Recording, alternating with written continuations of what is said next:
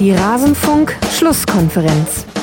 Es wirkte so, als wäre da jetzt eine Stabilität drin, gerade vor diesem Hintergrund. Wie erklären Sie sich das heute, wie Sie es eben aufgezählt haben, verschiedene Dinge einfach nicht funktioniert haben? Zweikämpfe, Präzision, äh, Entschlossenheit.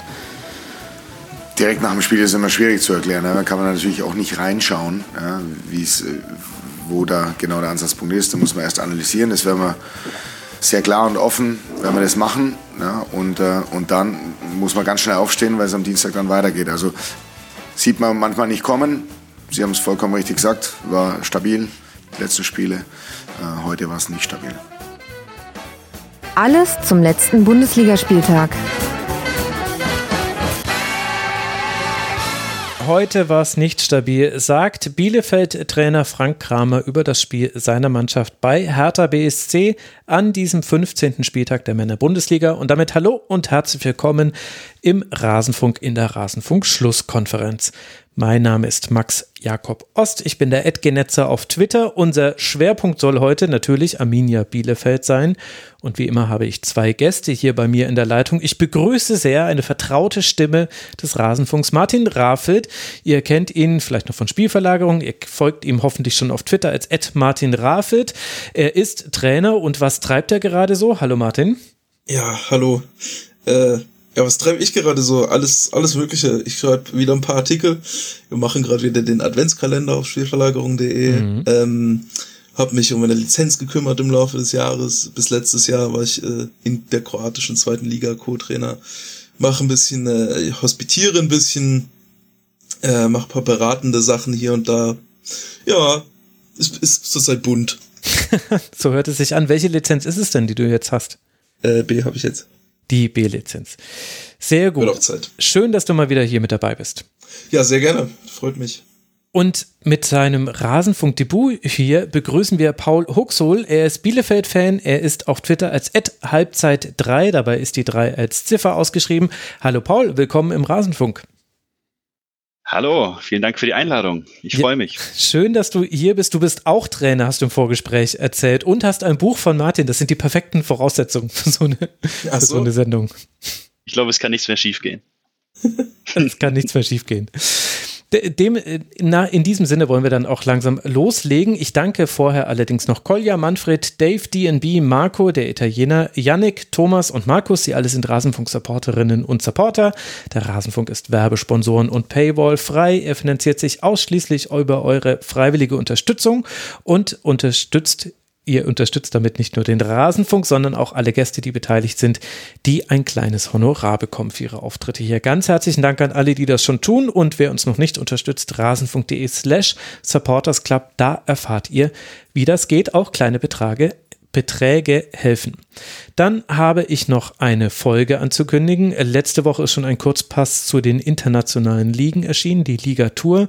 An diesem Dienstag, das heißt dem 14. Dezember wird ein besonderer Kurzpass erscheinen zur EU-Sports Policy. Die wurde verabschiedet, kam nicht so wirklich in den Medien vor, zumindest meinem Eindruck nach. Und da ich die These vertrete, wenn sich am Sport nochmal etwas verändern soll, hin zu weniger Kommerz, hin zu mehr Gemeinwohl, dann wird das nur auf EU-Ebene passieren können. Diese Frage reiche ich quasi weiter an eine der Beteiligten die an dieser EU Sports Policy ist ein etwas anderer Kurzpass, als wir es alle gewöhnt sind. Erscheint am Dienstag, dann bin ich sehr gespannt auf euer Feedback dazu. Und eine Unterstützungsmöglichkeit habe ich vorhin natürlich noch vergessen. Es gibt unseren Kiosk, kiosk.rasenfunk.de. Auch da könnt ihr uns unterstützen, indem ihr dort einkauft. Das soll es jetzt aber gewesen sein mit der Vorrede. Wir wollen beginnen mit dem Blick auf diesen 15. Spieltag der Männer und gehen heute mal die Tabelle zumindest von Beginn an von oben nach unten durch, denn an der Spitze hat sich etwas getan. Nicht, dass wir einen neuen Tabellenführer hätten, nein, die Bayern, sie konnten ihren Vorsprung ausbauen. Warum konnten sie das? Weil sie 2 zu 1 gewonnen haben gegen den ersten FSV Mainz 05. Es war aber eine enge Partie. Onisivo brachte die Mainzer in der 22. Minute in Führung. Coman konnte die dann in der 53. ausgleichen und Musiala erzielt dann in der 74. den Siegtreffer. Aber bis zum Ende hat Mainz Chancen gegen ein ersatzgeschwächtes Bayern. Paul, du darfst mal beginnen. Wie haben dir denn beide Mannschaften in dieser Partie gefallen? Ja, zuerst mal sollten wir, glaube ich, darüber reden, wie gut macht das äh, Johnny Burkhardt bitte vor dem 1-0. Ähm, ja, der bestätigt seine sehr gute Form aus den Vorwochen. Das fand ich auf jeden Fall beeindruckend gemacht. Ähm, ja, insgesamt kann man das zusammenfassen. Ich glaube, was sich bei Bayern jetzt schon relativ lange durchzieht, dass sie eben hinten anfällig sind. Ne? Das hat dann Mainz auch durch ja, die Konterstärke irgendwie gut genutzt zu Beginn. Ähm, ja, am Ende hat sich dann die bayerische Mentalität und auch irgendwo Qualität durchgesetzt. Gehen wir gerade die Tore für Tor für Tor durch beim 1-1 Tuliso. Ähm, ja, der ein oder andere Football-Fan, der mag sich an Quarterback erinnert gefühlt haben. und das vergisst man, finde ich, so häufig bei dem Spieler. Ne? Neben seiner ganzen Verletzungshistorie und so ist es eben auch noch ein sehr, sehr guter Fußballer. Ja, und dann beim 2-1 Jamal Musiala, ich muss immer dran denken, wenn er dann vom 16er irgendwie das Tor trifft und bei den Treffern guckt er immer so unschuldig, als hätte es ihm leid getan. Ähm ja, genau. Und das war dann einfach ein bisschen zu stark für Mainz 05, aber es war ja sehr eng, Martin. Also man kann unter anderem über einen nicht gegebenen Strafstoß reden, man kann über eine ganze Phase in der ersten Hälfte sprechen, in der von Bayern eigentlich wenig zu sehen war und man kann auch nochmal über die Schlussphase sprechen, wo es dann zwar keine großen Chancen mehr für Mainz gab, aber es immer so knapp davor war. Wo würdest du jetzt denn dann den Schwerpunkt setzen? Ist ja klar, dass erstmal das Ergebnis zählt, aber wärst du, wenn du jetzt Bayern-Trainer wärst, zufrieden mit dem, was man da sehen konnte? Ähm, jein.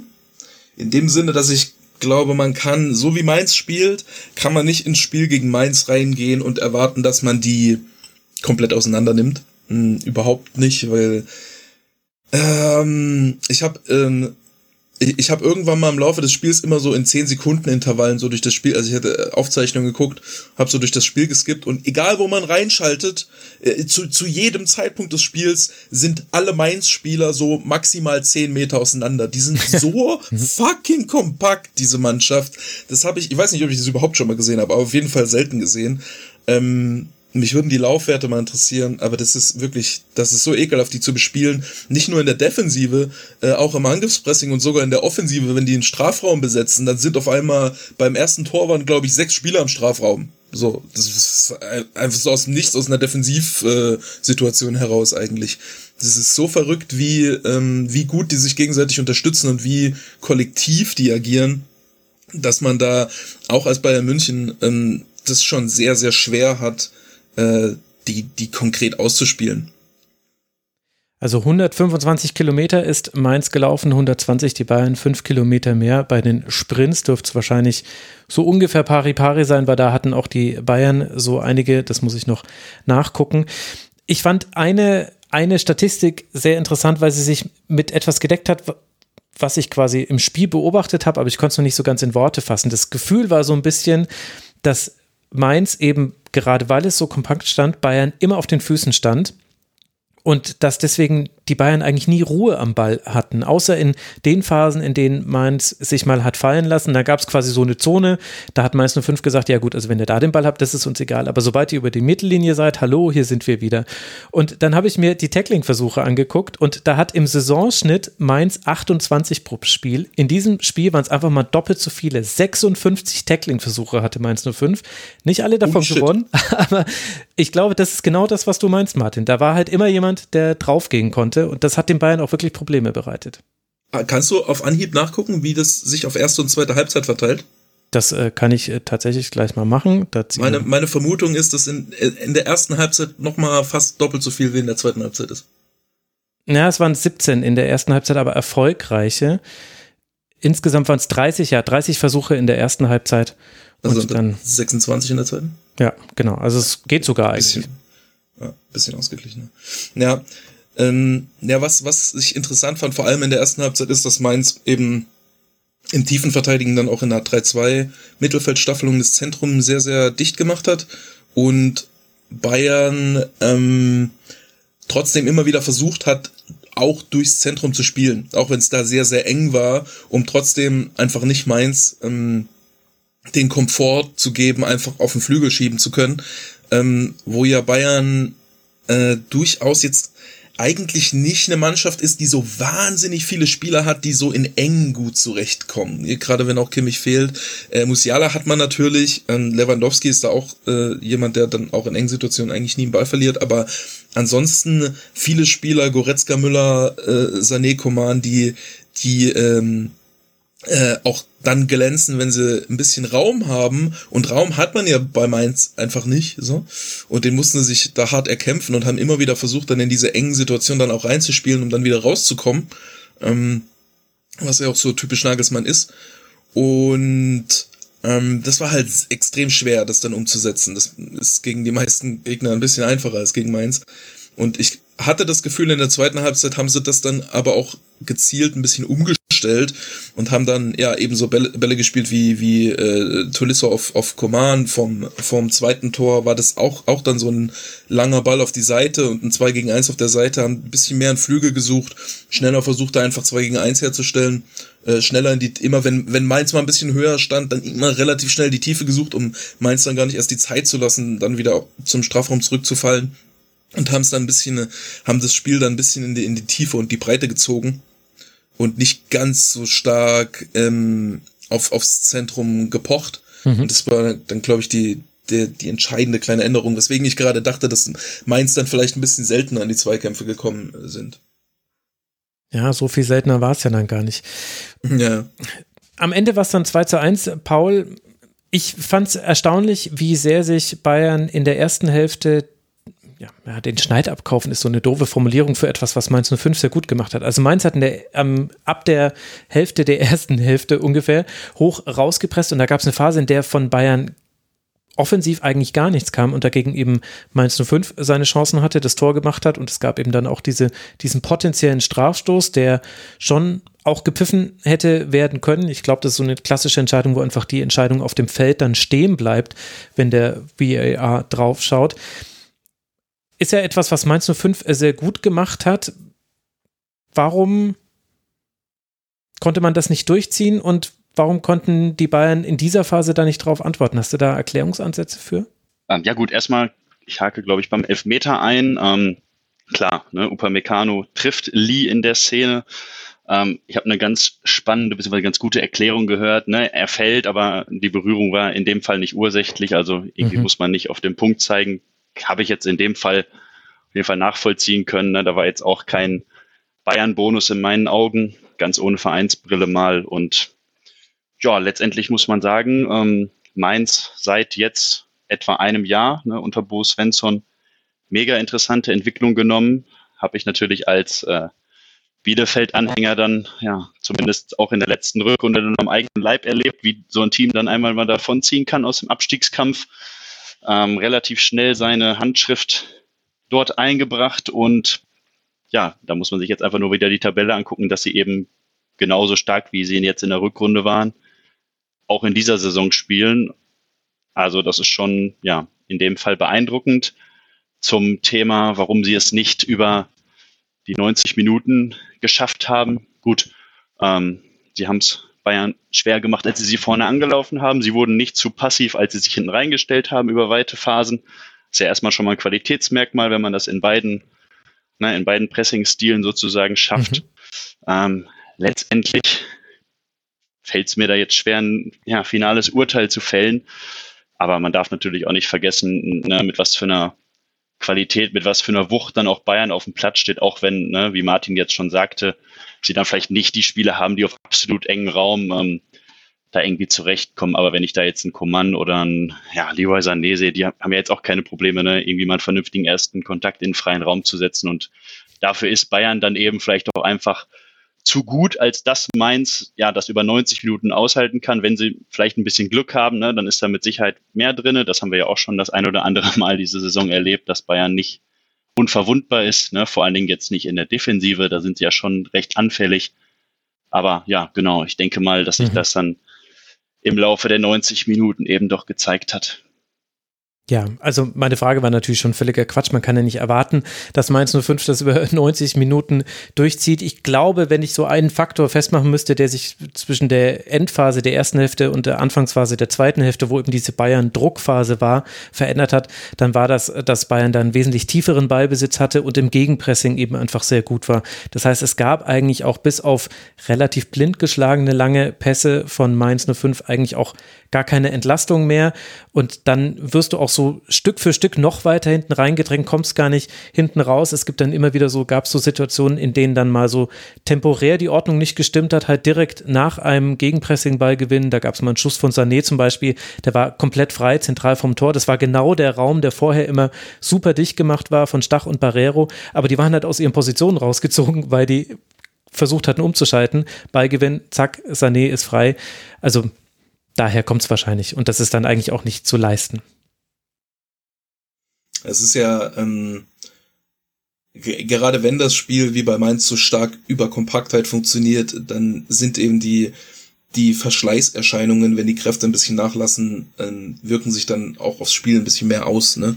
Wenn man sowieso nur mhm. alles in seinen Positionen und im Stehen und in Einzelaktionen macht, äh, dann, dann ist nachlassende Intensität nicht ganz so dramatisch, wie wenn man halt sehr stark darüber funktioniert, dass man immer, immer eng zusammen, immer in der Unterstützung direkt drin ist. Ähm, sobald es ein bisschen nachlässt, dann äh, hat Bayern halt immer mal hier und da wieder eine halbe Sekunde mehr am Ball, hier und da einen Meter mehr Raum.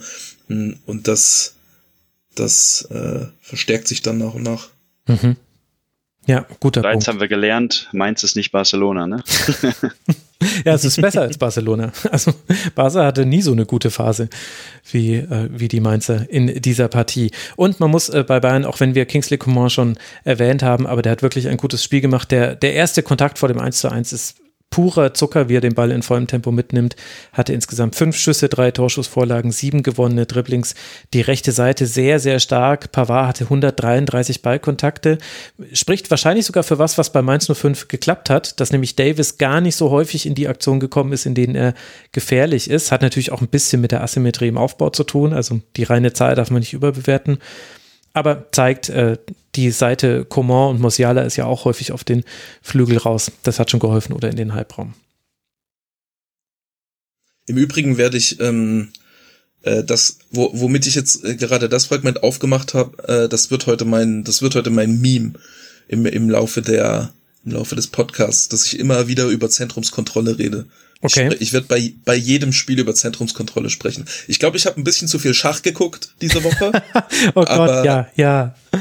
Schaut ihr auch die, ja. die Analysen von Stefan Kindermann auf SZ Plus, ist es, glaube ich, leider nur äh, zu sehen. Äh, seht ihr auch die Videos, wo er immer die Partien analysiert? Ich bin süchtig. Ich habe ich hab die Analysen von äh, Hikaru äh, Nakamura geguckt. Die fand ich sehr, sehr gut. Das ja. ist so Wahnsinn, wie schnell und präzise der das so durchexerziert. Ja, und das ist ja auch eine faszinierende WM. Aber klar, da kann man natürlich über Zentrumsfokus ja. äh, sprechen. Äh, die, die, berühmte, das Zentrum muss stabil sein. Und der Königsflügel. Genau. Der Königsflügel war in dem Fall dann der rechte mal mit Coman. Ist ja auch der King. genau. ha, ha, ha. Okay, gut. Ja, das ist ja der, eigentlich der einzige Unterschied zwischen Schach und Fußball. Beim, ähm, beim Fußball steht der König immer in der Mitte. ja, genau. Das, man, kann, man kann das Tor nicht zur Seite rochieren. Sonst, äh, sonst ist eigentlich alles genau gleich. Ja, sonst erkenne ich auch eigentlich da keine Unterschiede. Gut, also die Bayern gehen auf 37 Punkte mit diesem zwölften Sieg in dieser Saison. Es geht jetzt dann weiter bis zur Winterpause mit einem Auswärtsspiel in Stuttgart und dann noch zu Hause gegen Wolfsburg. Der erste FSV Mainz 05 bleibt bei 21 Punkten, fällt damit auf Rang 8 hinab, spielt jetzt dann noch zu Hause gegen Hertha BSC und dann bei Eintracht Frankfurt. Das sind die nächsten beiden Partien für die Mainzer.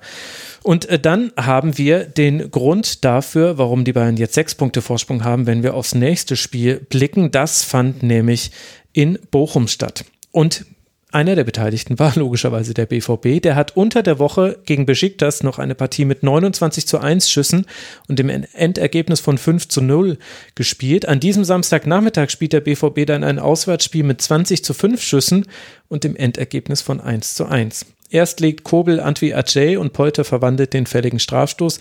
Dann vergibt Dortmund reihenweise Chancen, aber nicht aus Unvermögen, sondern weil immer irgendwie noch ein Bochumer vor der Linie klärt, blockt, Riemann zur Stelle ist oder jemand im Abseits steht beim erzielten Treffer. Am Ende gelingt dann nur der Ausgleich von Julian Brandt in der 85. Minute und so ist es eben dann möglich, dass die Bayern davonziehen. Martin, was am Zentrum hat dazu geführt, dass es diesen Punktverlust gab für die Dortmunder? War es jetzt einfach nur Pech? Ja, ich glaube, man kann es im Wesentlichen unter Pech zusammenfassen. Expected Goals waren, glaube ich, 2,9 für Dortmund. Und dann war noch ähm, das eine Tor aberkannt, was zwar abseits war, aber halt auch kein Abseits, was die Szene so richtig entschieden hat. Also ich glaube, wenn, wenn Bellingham da einfach schnell einen Schritt raus aus dem Abseits macht davor, dann geht der Ball trotzdem rein.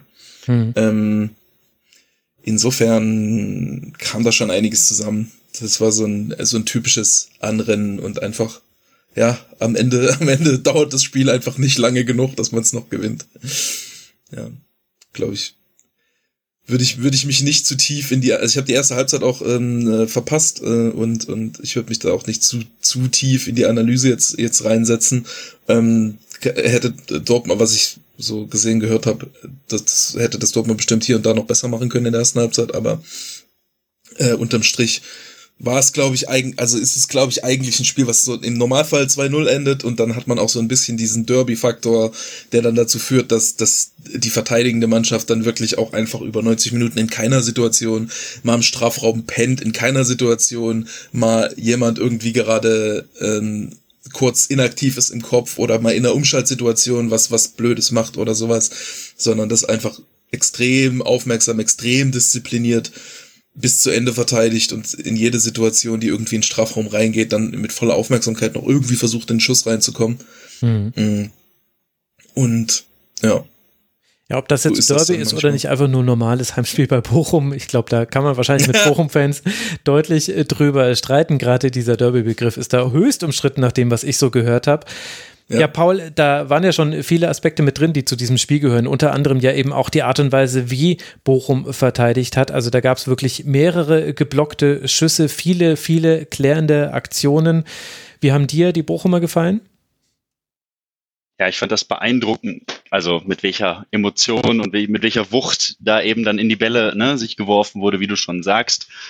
Ich habe mir auch notiert, dass der Ball ja mindestens zweimal direkt auf der Linie geklärt wurde. Ähm, mhm. Ja, man fühlt sich als Bielefelder ein Stück weit an die eigene Aufstiegssaison erinnert, aber nicht in dem Sinne, dass es genauso war, sondern dass man sich hätte genauso gewünscht. Ne? Volles Haus, beziehungsweise halbvolles Haus war das dann ja in dem Fall. Aber ja, stimmungstechnisch und so ist das schon, ist das dann schon beeindruckend und das ist, ja, das freut mich natürlich dann erstmal für die Bochumer, wobei das unsere Lage nicht besser macht. ähm, ja, grundsätzlich vor dem 1-0, glaube ich, spielt, äh, jetzt muss ich es richtig aussprechen, Elvis Rex Bitschei natürlich mhm. ein super Pass, ne, der dann eben Antwi Ajay noch auf die Reise schickt, Kobel. Ähm, ja, das würde mich jetzt auch mal interessieren, ne? wie man das so, wie man das so sieht, ob er da nicht sogar hätte im Tor bleiben können. Ich meine, Hummels ist ja auch noch dabei. Ähm, und ja, Bochum am Ende extrem stolz über den Punkt. Können sie auch sein, ne? hart erarbeitet. Und letztendlich schlägt sich das für sie dann ja auch mit einer super Tabellensituation jetzt Richtung Ende der Hinrunde nieder. Hm. Ja, also um mal bei der Bochumer Verteidigung anzufangen, da waren wirklich, also du hast ja schon die klärenden Aktionen vor der Torlinie oder auf der Torlinie erwähnt. Besonders eindrucksvoll fand ich, fand ich den gewonnenen Kopfball von Masovic gegen Erling Holland, der mit Tempo kommt. Ich wusste gar nicht, dass Erling Holland ein solches Kopfballduell nicht gewinnen kann aber da gab es wirklich noch mehr. Ma äh, Maxim Leitsch äh, ist zurückgekommen beim VfL, hat, finde ich, eine sehr gute Partie gemacht. Riemann hat natürlich überragend gehalten, auch wenn er einmal in einer Szene bei einem Dribbling gegen Haaland äh, den Ball verliert und ein bisschen Glück hat, dass da Dortmund nicht zum Abschluss kommt. Äh, Lucia fand ich noch vorm 1-0 wirklich gut. Also das ist ja derjenige, der mit seinem Vorwärtsverteidigen gegen Bellingham den Ball erobert, dann auf Rex legt und der spielt dann den Pass auf Antwi Ajay, der zum Strafstoß führt. Der hat mir sehr gut gefallen. Aber es war schon sehr, hm, sagen wir mal, ein tiefes Stehen von Bochum. Fünf Schüsse sind jetzt durchaus stellvertretend für die Offensivkraft, die man so ungefähr hatte. Riemann hat die meisten Pässe von Bochum gespielt, 47, 34 davon waren lang. Bei einer 53-prozentigen Passquote weiß man, okay, ungefähr die Hälfte davon kam dann auch an. So sah das Spiel schon aus. Und das, finde ich, bringt einen dann in so eine paradoxe Situation, dass man eigentlich, finde ich, äh, Martin, bei, beim BVB ganz viel loben müsste. Also man, wir könnten, finde ich, Elogen auf Jude Bellingham singen, der wirklich ein krasses Spiel gemacht hat, meiner Meinung nach. Ich fand auch Marco Reus sehr stark. Aber alles wird eben überlagert von der Tatsache, dass mal wieder Dortmund zu Bayern abreißen lässt.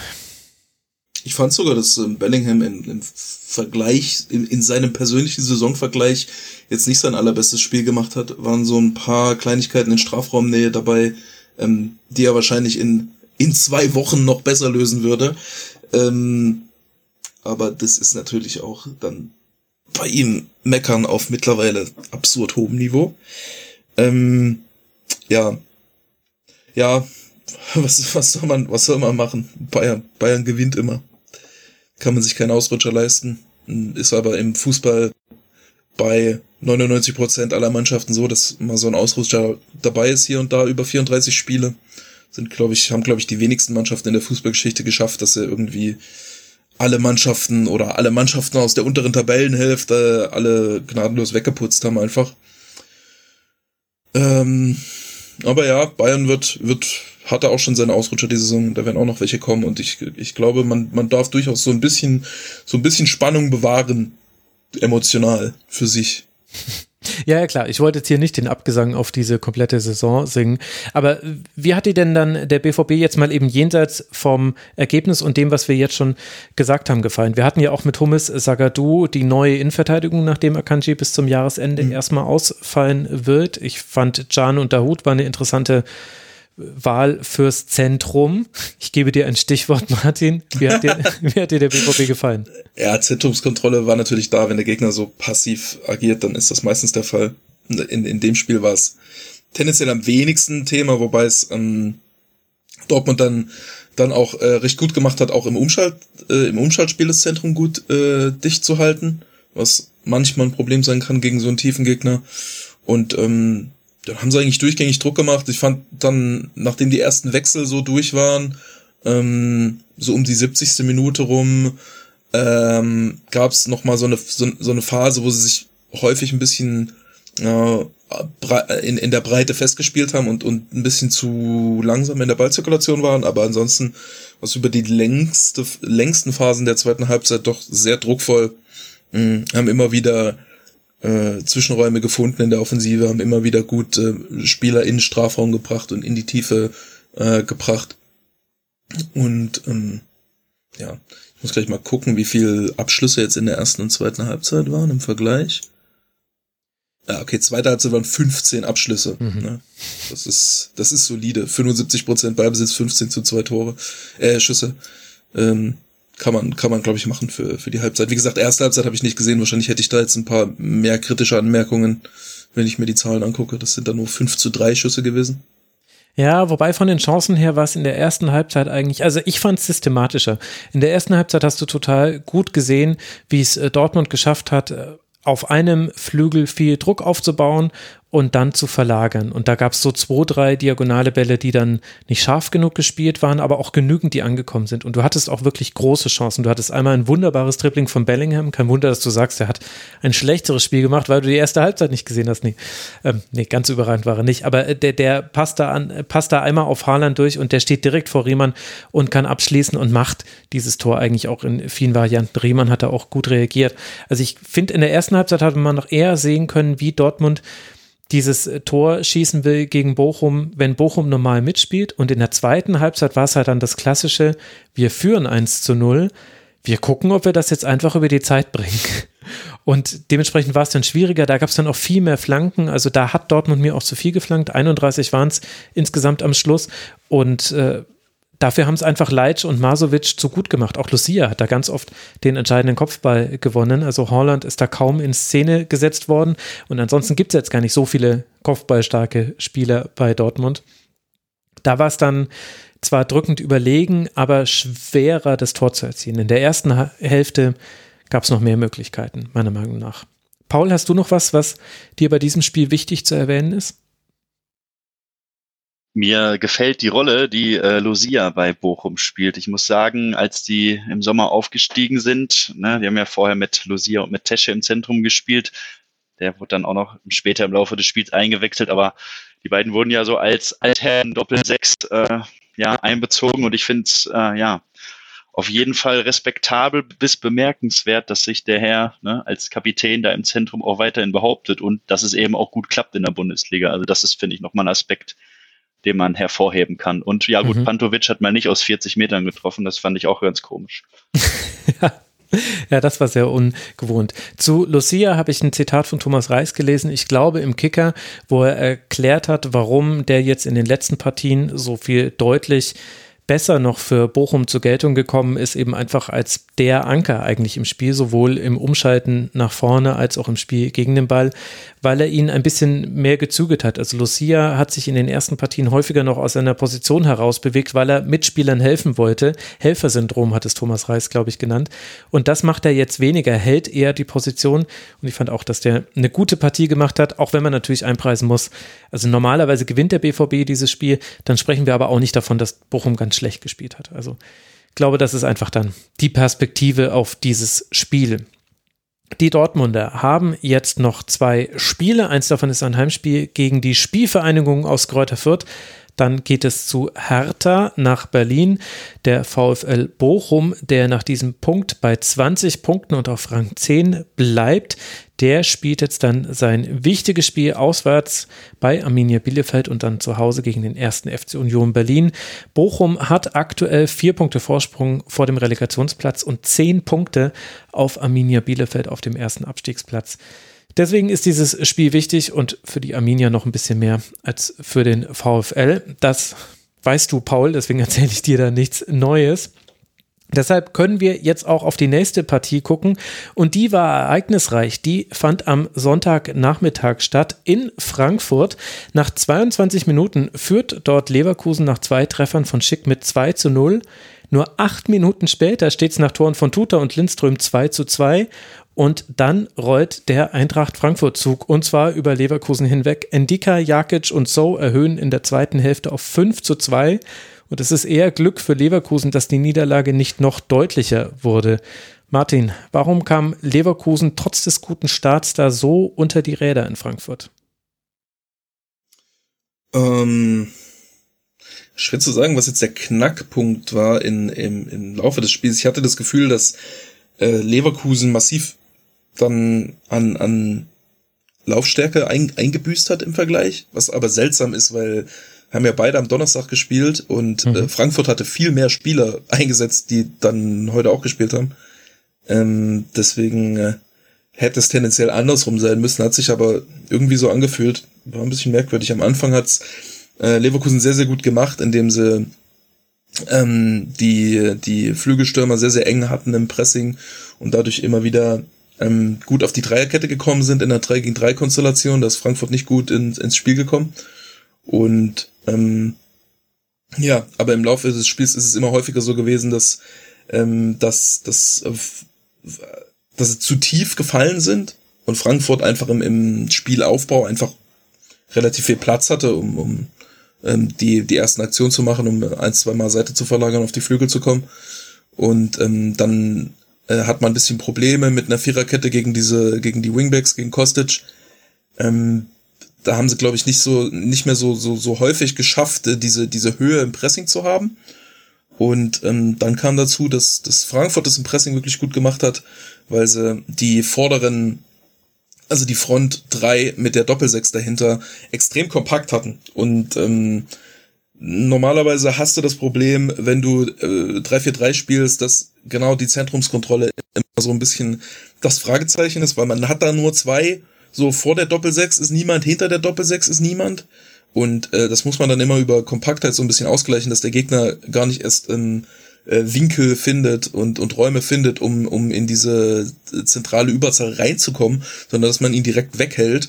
Und Frankfurt hat es dann relativ konsequent so gemacht, dass die Sechser ähm, ziemlich hoch gespielt haben, in kurzen Abständen zu den vorderen Dreien und dann war eigentlich der, der Raum zwischen den Linien, ähm, also zwischen Abwehr und Mittelfeld, war dann teilweise quasi offen. Ähm, aber da ist Leverkusen einfach nicht reingekommen, weil, weil Frankfurt davor so kompakt war und quasi so einen Schutzschirm um diesen Raum hatte. Und wenn doch dann mal ein Ball irgendwie durchkommt, dann meistens seitlich in die Halbräume, wo Frankfurt dann gut mit einem äh, Innenverteidigern rausverteidigt hat.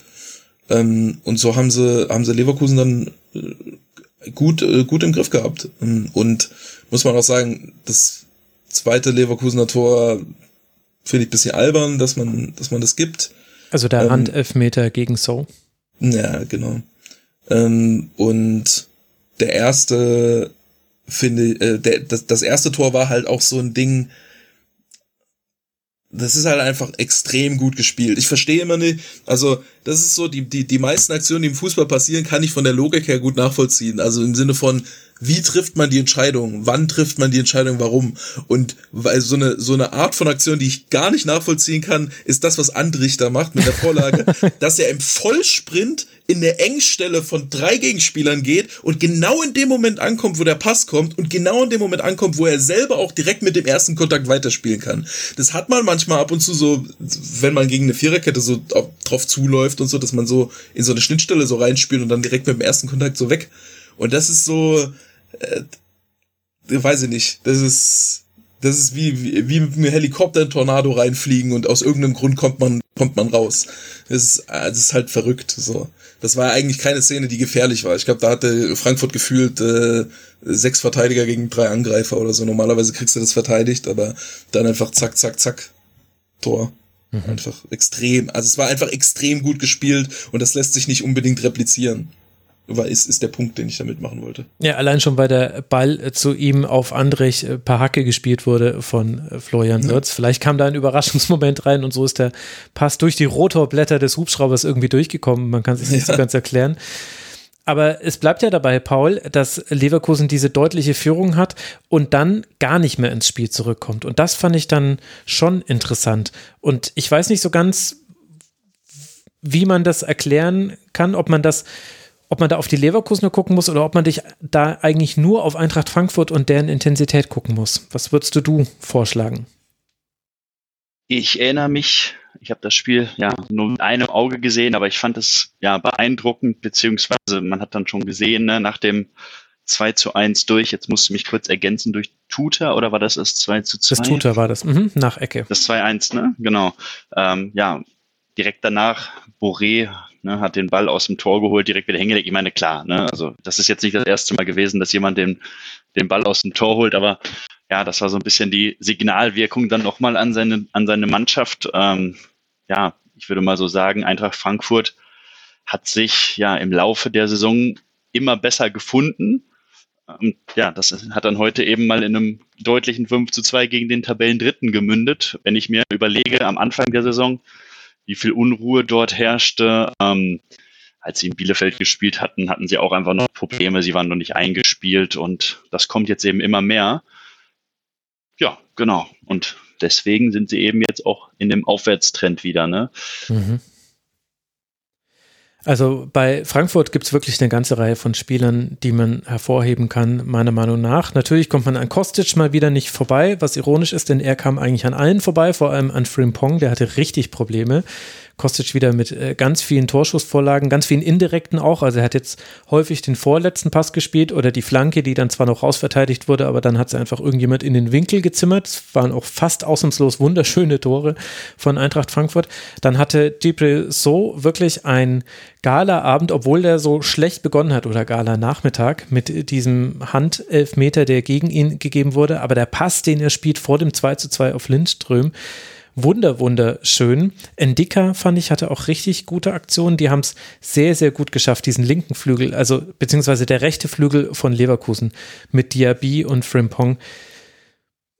Da habe ich dann auch nicht so ganz verstanden, ehrlicherweise, warum da Gerardo Seoane nicht früher der Mannschaft hilft. Weil es war ab irgendeinem Punkt zu sehen und ich finde, da, da kann man so 55., 60. Minute spätestens dann musstest du erkennen, es funktioniert leider nicht. Wir kriegen, also wir kriegen Kostic nicht gedoppelt, wir, wir kriegen das nicht geschlossen. Tar muss die ganze Zeit rausrücken. Die Abstimmung zwischen Tar und Tabsoba war auch nicht gut. Da gab es immer wieder bei Flanken von Kostic, die ja nicht überraschend kommen. Man weiß ja dann doch auch, dass äh, Kostic flankt. Aber immer wieder gab es dann Spieler, die zwischen Tar und Tabsoba standen. Ich weiß, dass es schwer zu verteidigen ist für Innenverteidiger, aber Daichi Kamada darf nicht da, also Daichi Kamada darf nicht frei zum Kopf bekommen. Es tut mir leid.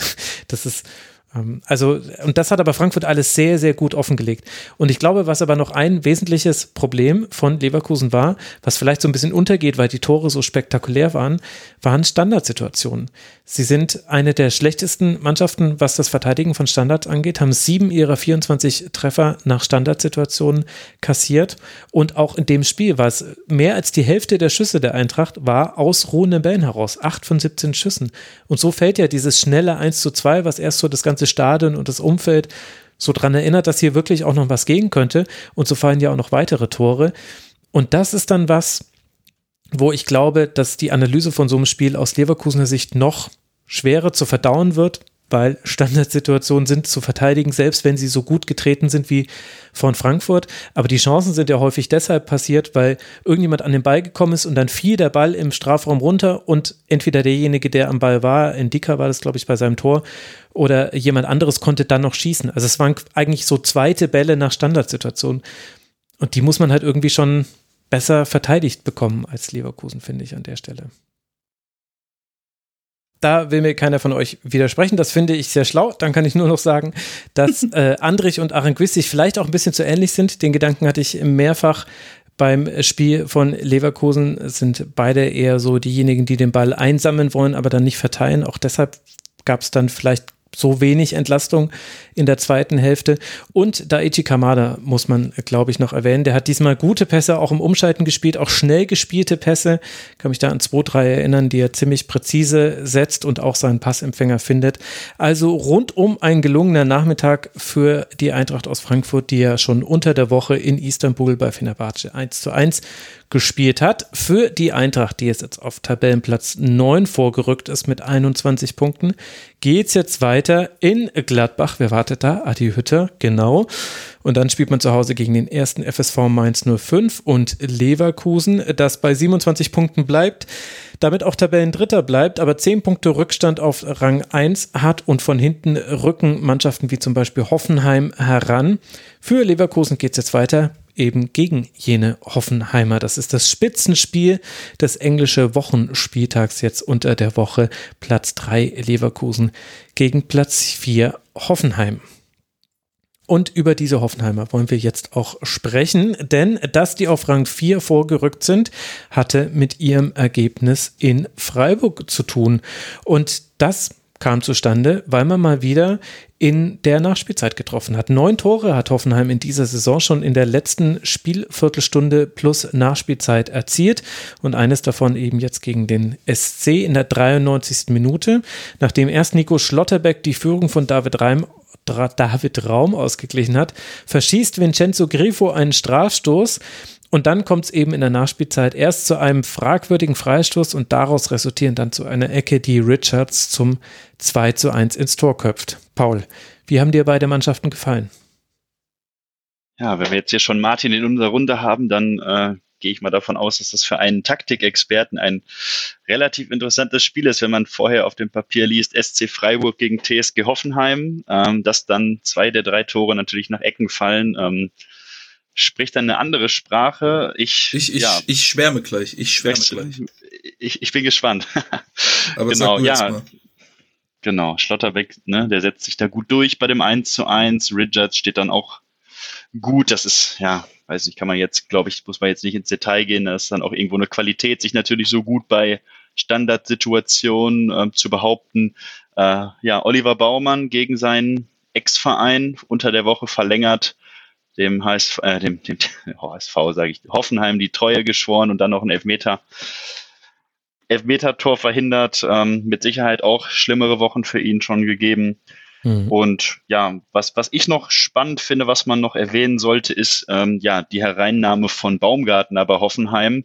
Ähm, ich glaube, der kam rein und hatte direkt zwei Distanzschüsse, wenn ich mich nicht komplett irre, hat ja sehr viel Schwung nochmal in das Spiel gebracht und mit Sicherheit dann auch nochmal ja in gewisser Weise Einfluss, dass es hinten raus dann eben doch noch zum Hoffenheimer Sieg gereicht hat. Fände ich einen guten äh, Marketing-Stunt, wenn die sich in Hoffenheimer SV umbenennen und dann so als Vereins, äh, Vereinsmaskottchen einen Dino installieren. und eine Uhr. Und, und, und, so eine Uhr, wie lange, schon, wie lange sie schon erstklassig sind. Das ist, ähm ja, oder einfach mit den Millionen, die Dietmar nee, Hopp gezahlt hat. Das finde ich auch gut. Aufs Gründungsjahr 1899 bezogen, finde genau. ich das gut. ja, genau. genau. wie lange gibt's den Verein schon? Sowas. So, Martin. Oder, oder, oder, der Gebur oder das Geburtsdatum von, von Dietmar Hopp vielleicht. Martin, du wolltest schwärmen. Schwärme los, schwärme aus. Ah ja. Äh, fand ich, ich fand das ein fantastisches Spiel. Ähm, hat super Spaß gemacht zu, zu, zuzuschauen. Ähm, Freiburg äh, mit, so ah, fast fast Bilderbuchmäßig. Also es, es wäre es wäre ein Musterexemplar, wenn mich jemand fragt, äh, wir spielen 4-2-3-1 und der Gegner spielt 3-4-3, was was mache ich da? Ähm, Würde ich jetzt auf jeden Fall empfehlen, schau schau da mal rein, guck dir das mal an, äh, weil die haben das wirklich sehr interessant gemacht, ähm, vor allem in der so ähm, sind ja immer intensiv im Pressing und so und gut organisiert, aber in, in dem Spiel war es sehr, sehr auffällig, wie anpassungsfähig und flexibel sie waren in ihren Positionen, mhm. weil Hoffenheim ja auch viel gemacht, äh, versucht hat mit Bewegungen, Innenverteidiger mal ein bisschen breiter, mal ein bisschen enger, äh, Sechser haben sich viel bewegt, die vorderen drei sowieso immer viel, gehen auch viel tief und so. Und die haben es da immer wieder geschafft, äh, im, Angriffspre im Angriffspressing vor allem richtig gute Strukturen zu finden, um so sehr kompakt zu bleiben und trotzdem in alle Richtungen schnell Zugriff zu haben. Ähm, hatten so grundsätzlich meistens so eine 2-1-3-Staffelung ähm, aber dann hat immer mal wieder Flügel ein bisschen höher, so als zweiter Stürmer hochgeschoben oder einer Sechser hat hochgeschoben. Die Abwehr auch immer nicht einfach so als Viererkette flach hinten drin, sondern immer schon mal ein bisschen zum Gegner orientiert, dabei aber auch nie in so starre Manndeckungen, wo man dann irgendwie in Löcher, äh, wo man dann Löcher öffnet oder, oder rausgezogen wird, ähm, sondern immer eine gute Grundkompaktheit dabei bewahrt. Ähm, das war wirklich sehr, sehr gut anzusehen und Hoffenheim hat gegen diese sehr häufig sehr guten Strukturen sich auch nicht dazu hinreißen lassen, dann zu sagen, naja gut, dann hauen wir den Ball halt einfach drüber, kommen wir eh nicht durch, sondern haben immer wieder versucht reinzuspielen, haben immer wieder versucht, das mit, mit kleinen Ablagen aufzulösen, haben versucht, die Sechser zu finden, haben, sobald ein Innenverteidiger ein bisschen Raum hatte, den Innenverteidiger auch äh, eingebunden und ihn andribbeln lassen und mhm. ihm Passoptionen geboten, diagonal, vertikal ähm, haben immer wieder diese so ein bisschen diese diese Flügelraute gehabt mit mit äh, Halbverteidiger, ähm, Flügelläufer, Sechser und und dann dem dem Zehner oder wie man das nennt, mhm. Außenstürmer Zehner, der der der sich noch mit einbindet und hat versucht das irgendwie auszuspielen mit Bewegungen auch kurze Dribblings immer eingestreut und so und äh, hat wirklich gut dagegen gehalten und auch immer mal wieder es geschafft, dann in dieser sehr, sehr gut äh, strukturierten Freiburger äh, Mannschaft immer mal wieder kleine, so kleine Räume sich zu erspielen und, und dann auch äh, von da auch mal, immer mal wieder Angriff zu starten. Das erste Tor war ja auch äh, fantastisch, dann direkt mhm. außen durch mit dem ersten Kontakt. Ähm, äh, meine Reaktion war so, was? Weil das so aus, aus nichts kam, einfach so ja, gut, mit zwei Kontakten die ganze. Kramaric, oder? Da hast du direkt gesehen, was ja. André Kramaric einfach Hoffenheim ja. bietet, wenn er spielen kann. Ja, aber auch toller Lauf von, von Raum, dass er, mhm. dass er für so einen Pass direkt äh, zur Verfügung ist. Da geht der, wie geht in der Situation? Also es kommt ein Pass vom Innenverteidiger auf den Stürmer und der, der Außenverteidiger geht einfach mal aus, auf Scheiß sozusagen, geht er einfach mal tief. Vielleicht steckt er den ja mit dem ersten Kontakt per Außenriss direkt durch. So, macht, machen auch nicht so viele. Also, ähm, da, da hat, äh, das, das hat sehr viel Spaß gemacht, zu, zu, zu schauen, was, was Freiburg da für Aufgaben stellt und wie Hoffenheim versucht, die zu lösen. Ja, und man hat auch gesehen, wie Freiburg reagieren musste. Also Freiburg begann im, mit einer Viererkette, dann irgendwann hat sich Höfler fallen lassen und zur Dreierkette aufgebaut. Ich glaube, weil man mit dem Dreier anlaufen von Hoffenheim, als sie es noch schmaler gemacht haben, also Bebu, Dabur und Kramaric, haben eben einfach, sind, sind angelaufen und dann hast du eben eine personelle Gleichzahl hergestellt. Dann hat in einer Verletzungsunterbrechung Streich auf Dreierkette umgestellt, hat es dann auch durch einen Wechsel in der Halbzeit, da kam dann Gulde für Demirovic, hat er es quasi auch noch personell besser hinbekommen. Dann hat sich aber trotzdem Höfler hin und wieder noch fallen lassen. Also manchmal hatten sie quasi eine aufgefüllte Dreierkette im Aufbau, also dann eine Viererkette wieder, aber die Außenverteidiger waren vorgerückt. Es war schon interessant aus diesem Aspekt her, aber ich finde, dass das, obwohl Freiburg das in seiner Freiburg-artigen Art und Weise professionell gespielt hat, waren sie mir zu passiv und zu reaktiv in weiten Teilen, vor allem in der zweiten Hälfte. Und vor allem auch deshalb, weil das ja genau das ist, was Hoffenheim nicht mag. Hoffenheim mag es ja nicht, gestresst zu werden. Und in der zweiten Hälfte fand ich, hat Hoffenheim viel, viel gechillter geschafft, im Vergleich zu dem, was sonst gegen Freiburg so der Fall ist, ins Angriffsdrittel zu bekommen und eben diese kleinen Räume zu finden und hat immer wieder mit Samaseko, Akpobuma den, den Flügel überladen. Ich finde, dass auch äh, Raum und äh, Kramaric, also der rechte Flügel von Freiburg, war auch ein Problem mit Kübler und Schade. Und da war mir Freiburg mir persönlich zu passiv. Ich fand, meine, meine Kritik wäre jetzt, also ja, zweite Halbzeit, ähm, äh, hatte, hatten sie dann, konnten sie die Intensität nicht so aufrechterhalten, die, die sie dann in der Anfangsphase hatte, hatten, die sehr schön war. Ähm, ich weiß nicht, ob da auch der Gedanke war, dass sie vielleicht, dass sie gemerkt haben aus Ballbesitz und so und in diesen hohen Situationen haben nicht so die Balleroberung und kommen auch nicht so ins Ballbesitzspiel rein, dass sie aus einer tieferen Position vielleicht ein, zweimal mehr in, in ein bisschen schnellere Konter reinkommen. Gerade gegen die Dreierkette, die dann aufgerückt ist, dass man hinter die Innenverteidiger kommt. Könnte sein. Aber ich, äh, meine, meine, meine Hauptkritik wäre jetzt gewesen, dass, sie, dass mir das Aufbauspiel von denen nicht so gefallen hat. Also ich finde, das hätte man besser machen können. Ähm, hatten wir wieder genau das, was ich, äh, was ich schon bei Leverkusen und äh, Frankfurt gesagt habe, hab, das, das 3-4-3, was eigentlich in der Mitte eine Unterzahl hat, ähm, in die man aber schlecht reinkommt. Und Freiburg hat es da nicht so gut gemacht, finde ich, ähm, da reinzukommen. Sondern haben sich dann häufig durch relativ einfaches Anlaufen dazu verleiten lassen, direkt irgendwie vertikal zu spielen, in eine Situation, wo sie keinen Vorteil hatten, sind nicht in die, ähm, sind nicht in, in die Zirkulationen reingekommen, in den meisten Situationen haben es einfach ein bisschen zu, haben es ganz gut vertikal gespielt, aber haben es meines Erachtens zu vertikal gespielt, um, äh, um, um Hoffenheim auf eine Weise zu bespielen, die, die dann wirklich ein Vorteil für Freiburg ist, wo, was dann auch richtig Sinn macht. Das musst du mir nochmal kurz erklären. Also es geht quasi darum, in den Sechserraum von Hoffenheim reinzukommen, weil man ja oder auf die zehn. Also mhm. je nachdem, je nachdem, wie sie es verteidigen. Aber du hast ja drei, vier Spieler im Zentrum und die sind tendenziell vor und hinter den Sechsern und die sind aber dadurch, dass du das dass das Hoffenheim noch drei Spieler davor aufgereiht hat, ist halt relativ schwer, Pässe auf die zu finden. Mhm. Und dementsprechend ist meines Erachtens der, der Way to go dagegen, dass man halt erstmal versucht, in die Zirkulation reinzukommen, vielleicht auch mit einer bisschen flacheren Viererkette. Wie auch immer, hängt davon ab, wie Hoffenheim dann rausschiebt. Aber dass man, dass man ganz gut in eine Zirkulation reinkommt, links, rechts, und dann schaut, wann finden wir mal einen Winkel, um einen dieser zentralen Spieler anzuspielen. Oder dass man auf einem der Sechser eine, eine Überzahl erzeugt, dass vielleicht ein Zehner äh, zurückfällt oder ein äh, Flügelspieler in die Mitte kommt, dass man auf dem Sechser eine, eine 2 gegen 1 Situation hat und dann das über eine Ablage ausspielt oder, oder den Sechser dadurch bindet und den anderen Spieler dadurch freizieht oder so. Ähm, und, und du musst eigentlich immer, finde ich, den, den zentralen Streifen, also du, du stehst ja erstmal zwei gegen eins gegen den Mittelstürmer und wenn du den Streifen halbwegs unter Kontrolle hast, dann müssen die äh, Flügelstürmer von Hoffenheim reagieren. Mhm. Und wenn die die Mitte zumachen müssen, dann kann man relativ äh, vernünftig in die Breite äh, zirkulieren. Und dann wird entweder, wenn der Gegner, wenn der Hoffenheimer Außenverteidiger dann weit raus verteidigt, kann man einen eventuellen Flügel durchspielen. Ähm, oder noch besser, man kann dann wieder einen Rückpass reinkommen, nochmal auf die andere Seite kommen und findet dann irgendwann diagonale Winkel ins, ins Mittelfeldzentrum. Und äh, das funktioniert halt nicht, wenn man einfach, okay, ich werde angelaufen, ich gucke, wo es vorne eine Passoption fehlt, versuche irgendwie den Ball hinzubringen und dann hat man immer wieder, spielt man immer wieder in, in Situationen rein, in die man nicht unbedingt reinspielen will und wo der Gegner dann auch schon hingeschoben hat und dann ganz gute Position hat, um ähm, dann in diesen ersten Vertikalpass rein zu verteidigen. Ja. So ist mhm. Hoffenheim relativ einfach dann in Zweikämpfe gekommen im Mittelfeld. Das stimmt. von zwölf Tackling-Versuchen elf erfolgreich. Gab nur ein erfolgreiches äh, Dribbling für den SC. Das hatte, glaube ich, damit zu tun, dass es oft so geschlossene Stellungen waren mit äh, Rücken zum Tor oder nur so halb offen, wo es dann eigentlich einfacher war für den Hoffenheimer, wenn er einfach dran war am Mann, da dann mit dem ersten Kontakt schon den Ball abzunehmen oder irgendwie abzudrängen. Da ging dann sehr wenig für Freiburg. Genau, das ist so das die typische Sache, die passiert, wenn man wenn man zu früh oder zu ungeduldig irgendwie nach vorne spielt. Mhm.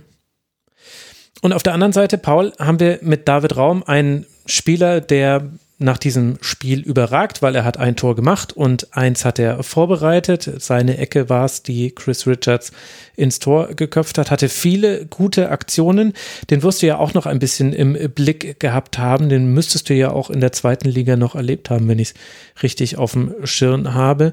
Wie hat dir David Raum und auch sonst Hoffenheim gefallen?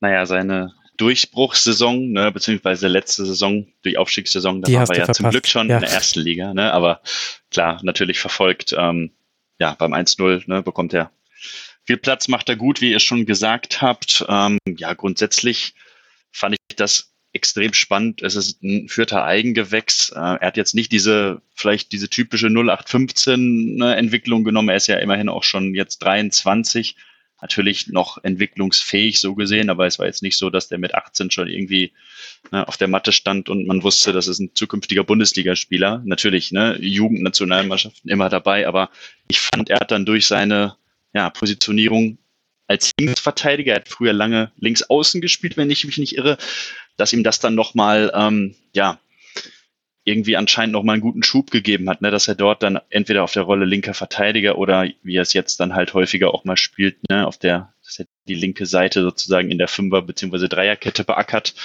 Ähm, ja, schon ganz spannend, ne, dass da dann die richtige Rolle für den Spieler auch gefunden wurde. Ähm, was mir gerade noch einfällt, weil ähm, Martin eben darüber gesprochen hatte, über, über ja, die taktischen Aspekte des Spiels. Äh, ich habe mir das alles an der Taktiktafel live mitgeschrieben und mir ist dabei noch aufgefallen, dass äh, in der 60. Minute ja der Elfmeter gehalten wird, dass Freiburg sogar in Führung gehen kann. Ähm, das kann man dann auch mal sehen, ne, wie schnell das dann gehen kann, auch wenn vielleicht nicht alles richtig läuft, wenn nicht alles äh, glatt läuft, wenn Hoffenheim vielleicht sogar Vorteile hat, das hätte Freiburg in Führung gehen können. Ähm, brauchen wir, glaube ich, nicht drüber reden, dass es dann anders laufen kann. Ja, war unterm Strich auch, glaube ich, ein einigermaßen ausgeglichenes Spiel. Ich glaube, es gab Phasen, wo Freiburg ein bisschen mehr Präsenz hat. Es gab Phasen, wo, wo Hoffenheim da besser reingekommen ist. Äh, war, war ein sehr, sehr lebendiges Spiel, was, was durch viele unterschiedliche, ähm, also taktische Phasen ging, aber dann auch innerhalb dieser Phasen halt sehr flexibel war.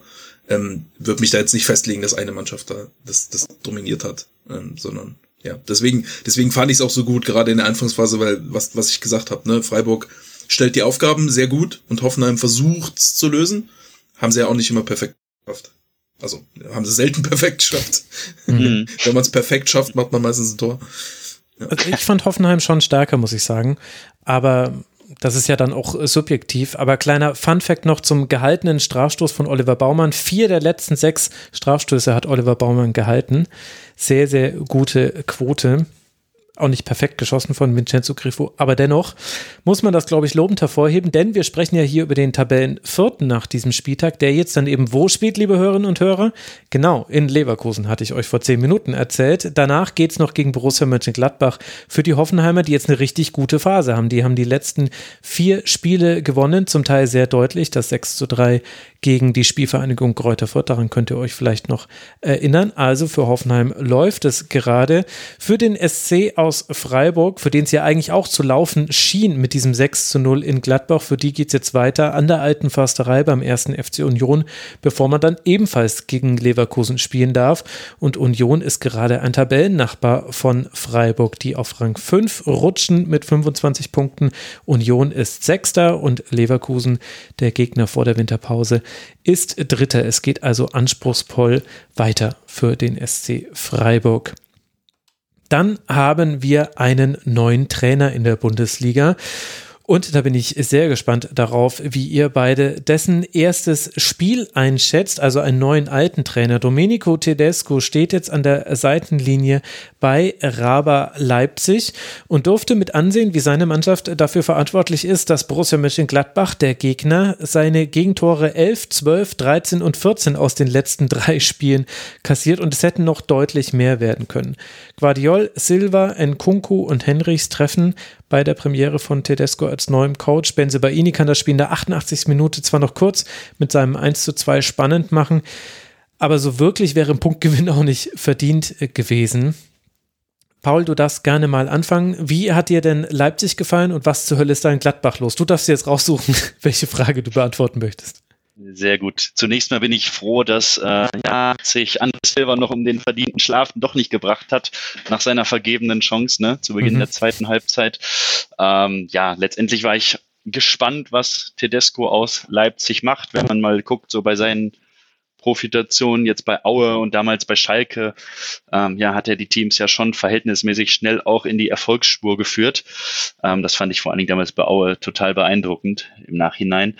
Ähm, Standardqualität, klar, sowohl unter Tedesco als auch generell Leipzig an sich in der, in der Saison schon. Das hat jetzt nicht verwundert, dass Guardiol dann auch zum Beispiel das 1 zu 0 dann macht. Ähm, ja, mir hat Antrelinho sehr gut gefallen. Das hat mich so ein bisschen an den Antrelinho aus, ja, von vor ungefähr einem Jahr erinnert. Ne, der Inform Antrelinho. Ähm, spielfreudiger Auftritt, mit einem Lächeln übers Feld gelaufen. Ähm, ja, guten Impact im Spiel gehabt. Und dann lass mich kurz in die Gladbacher Gesichter schauen, beziehungsweise in die Gladbacher Form. Ja, muss man sagen, ne, dass sie momentan eben ein Aufbaugegner sind. Ich glaube, da hat ja, Jan Sommer hatte die letzten Spiele noch in Malform, jetzt gegen Leipzig auch noch ein, zwei Mal gut gerettet, aber auch mit Wacklern. Ähm, ich stelle mir dann halt immer so die Frage, qualitativ, wenn du dir die Mannschaft anguckst, ist das alles sehr gut. Ähm, da frage ich mich dann auch ein, äh, ja, Neuhaus sitzt eben auf der Bank. Nationalspieler, der hatte auch schon echt gute Phasen. Da sieht man dann halt mal, was vielleicht schlechte Form, schlechte Gesamtkonstellation irgendwie im Kader ausmachen kann. Aber da bin ich jetzt gleich mal auf Martins Erkenntnisse auch gespannt. Also ich fand in erster Linie Leipzig sehr, sehr gut in dem Spiel. Ich fand ähm, ja, Gladbach ein bisschen schwer zu bewerten in der Leistung, weil so finde ich, die haben schon viele Sachen richtig und, und gut gemacht, aber dann so immer so entscheidend nicht gut genug und dann ist es ihnen auf die Füße gefallen.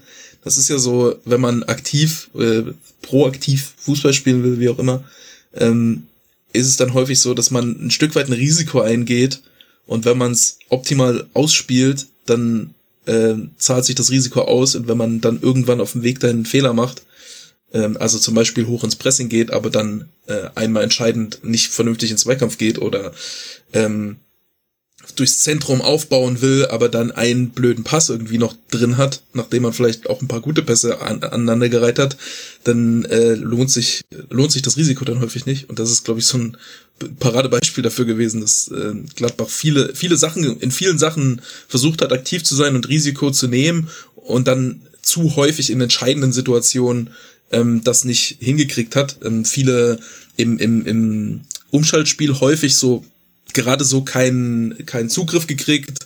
Ähm, mhm. Leipzig dann mit, mit vielen guten Einzelaktionen sich gelöst, viele kleine Dribblings gehabt, ähm, äh, im, im Aufbauspiel häufig in die Mitte gespielt und dann aber dann doch in der Enge von, von Leipzig ein bisschen hängen geblieben, im Pressing versucht extrem kompakt zu sein, aber dann doch nicht rangekommen so. Leipzig hat es dann häufig doch aufgelöst bekommen ähm, und ist immer so über das ganze Spiel hinweg immer so ein, so ein, so ein, so ein Schritt zu spät und so ein, ein, ein Pass zu schlecht sozusagen. Ähm, deswegen, ich fand es eigentlich gerade in der ersten Halbzeit ein sehr, sehr gutes Spiel, sehr, sehr hohes Niveau fand ich. Ähm, vor allem, ich fand es extrem cool anzuschauen, dass halt beide Mannschaften, beide Mannschaften versuchen sehr aktiv zu spielen, gerade ein sehr aktives Pressing zu haben, sind sehr kompakt im Pressing und beide versuchen aber auch gegenseitig diese Kompaktheit zu bespielen und durch die Kompaktheit durchzuspielen und haben beide direkt eine ganze Reihe von Spielern, die hervorragend darin sind, sich durch die Enge auch durchzuspielen. Ähm, das fand ich, fand ich sehr, sehr, sehr, sehr schön anzuschauen. Ähm, und Leipzig äh, hat es halt noch ein, durch die Bank weg alle Sachen so noch ein bisschen besser gemacht. Ähm, ich fand, wahrscheinlich hätte Gladbach einfach ein bisschen mehr, einfach ein bisschen mehr auf Spielkontrolle gehen können, weil Leipzig hat jetzt, hat nicht so aggressiv angelaufen, wie man, wie man das bei denen schon häufig kennt. Da hat man schon ein bisschen Tedesco-Einfluss gemerkt, die, die fünf da in der Mitte mit Forsberg als, als Mittelpunkt in so einem Quadrat, die haben, die haben sehr, sehr äh, äh, positionstreu, sehr, sehr kompakt agiert. Ähm, was heißt, es ist relativ schwer reinzuspielen und durchzuspielen, aber es ist ein bisschen einfacher, außen rum zu spielen und einfach mal in die Ballzirkulation zu kommen. Und da hat ähm, war Gladbach so ein bisschen überambitioniert und haben dann immer mal wieder ein bisschen zu früh versucht, ja, hier Embolo, der macht das schon irgendwie über einen Klatschpass da oder dreht sich da rum und ähm, haben es dann auch häufig in der in der Auslösung so mit den ersten zwei drei Pässen in, in, ins Zentrum oder den, den auslösenden Aktionen dann ganz gut gemacht, aber dann ist, ist Leipzig hat sich dann in dieser Kompaktheit ein Stückchen zurückgezogen und dann ist Gladbach doch hängen geblieben in dieser Kompaktheit. Dann war das Gegenpressing von Gladbach, glaube ich, das größte Problem. Da haben sie zu wenig nach vorne verteidigt. Ähm, ist nicht so, dass sie kein Gegenpressing gespielt haben, haben sie haben es schon versucht, aber nicht in der ähm, Aggressivität und Intensität, wie man es machen kann. Und ähm, da ist Leipzig halt immer wieder aus, den, aus dieser selbstgeschaffenen Enge dann wieder gut rausgekommen, ähm, waren extrem gut darin, äh, ganz schnell die Stürmer zu finden, ähm, hatten dann mhm. Nkunku unter anderem, der meines Erachtens absolut überragend war. Ähm, brutales Spiel einfach. Ich fand, der hat ähm, der Gladbach gefühlt aus alleine auch auseinandergenommen. Und wenn die Mannschaft dahinter gut funktioniert und man dann auch relativ viel Bälle in den Fuß kriegt, ähm, dann, dann ist das halt noch mal effektiver. Ähm, von daher schon, schon einfach, äh, zwar eine, eine hohe und eine verdiente Niederlage, aber schon auf hohem Niveau, finde ich. Es wundert mich ehrlich gesagt, dass Gladbach bei dir so gut wegkommt. Ich kann schon alles nachvollziehen, aber viele Dinge, die du jetzt aufgezählt hast, hätte ich als Kritikpunkt genommen. Also eben zum Beispiel dieses in die Zentrale reinspielen und da dann den Ball verlieren und keinerlei Zugriff haben. Also das ist zum Beispiel Lars Stindl in den ersten 15 Minuten zweimal passiert. Und da war gar nicht nur er dran schuld, sondern der Pass war eben auch schon, das war genau der Pass, den Leipzig in der Situation wollte.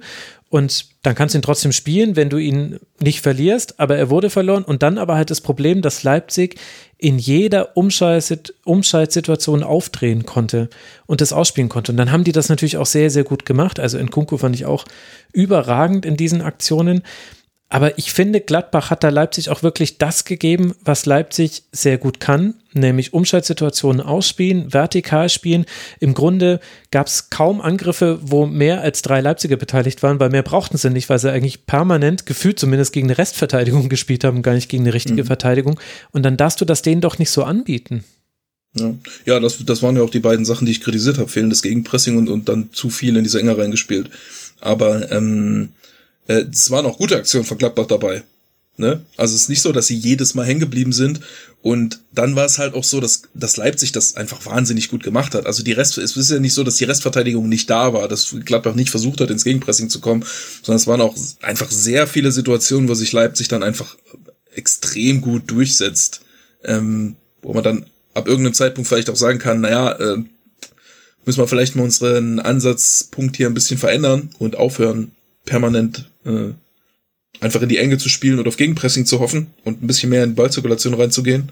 Das wäre sicherlich schlau gewesen, ja. Aber ähm, ansehnlich was trotzdem. Waren halt viele so Risikosituationen. Du bist halt immer, wenn du, in der wenn du in der Breite spielst, dann passiert halt wenig, dann passiert für dich wenig und dann passiert für den Gegner wenig. Wenn du ins Zentrum spielst, dann, wenn es klappt, ist es gut für dich. Wenn es nicht klappt, ist es schlecht für dich. Da passiert halt viel.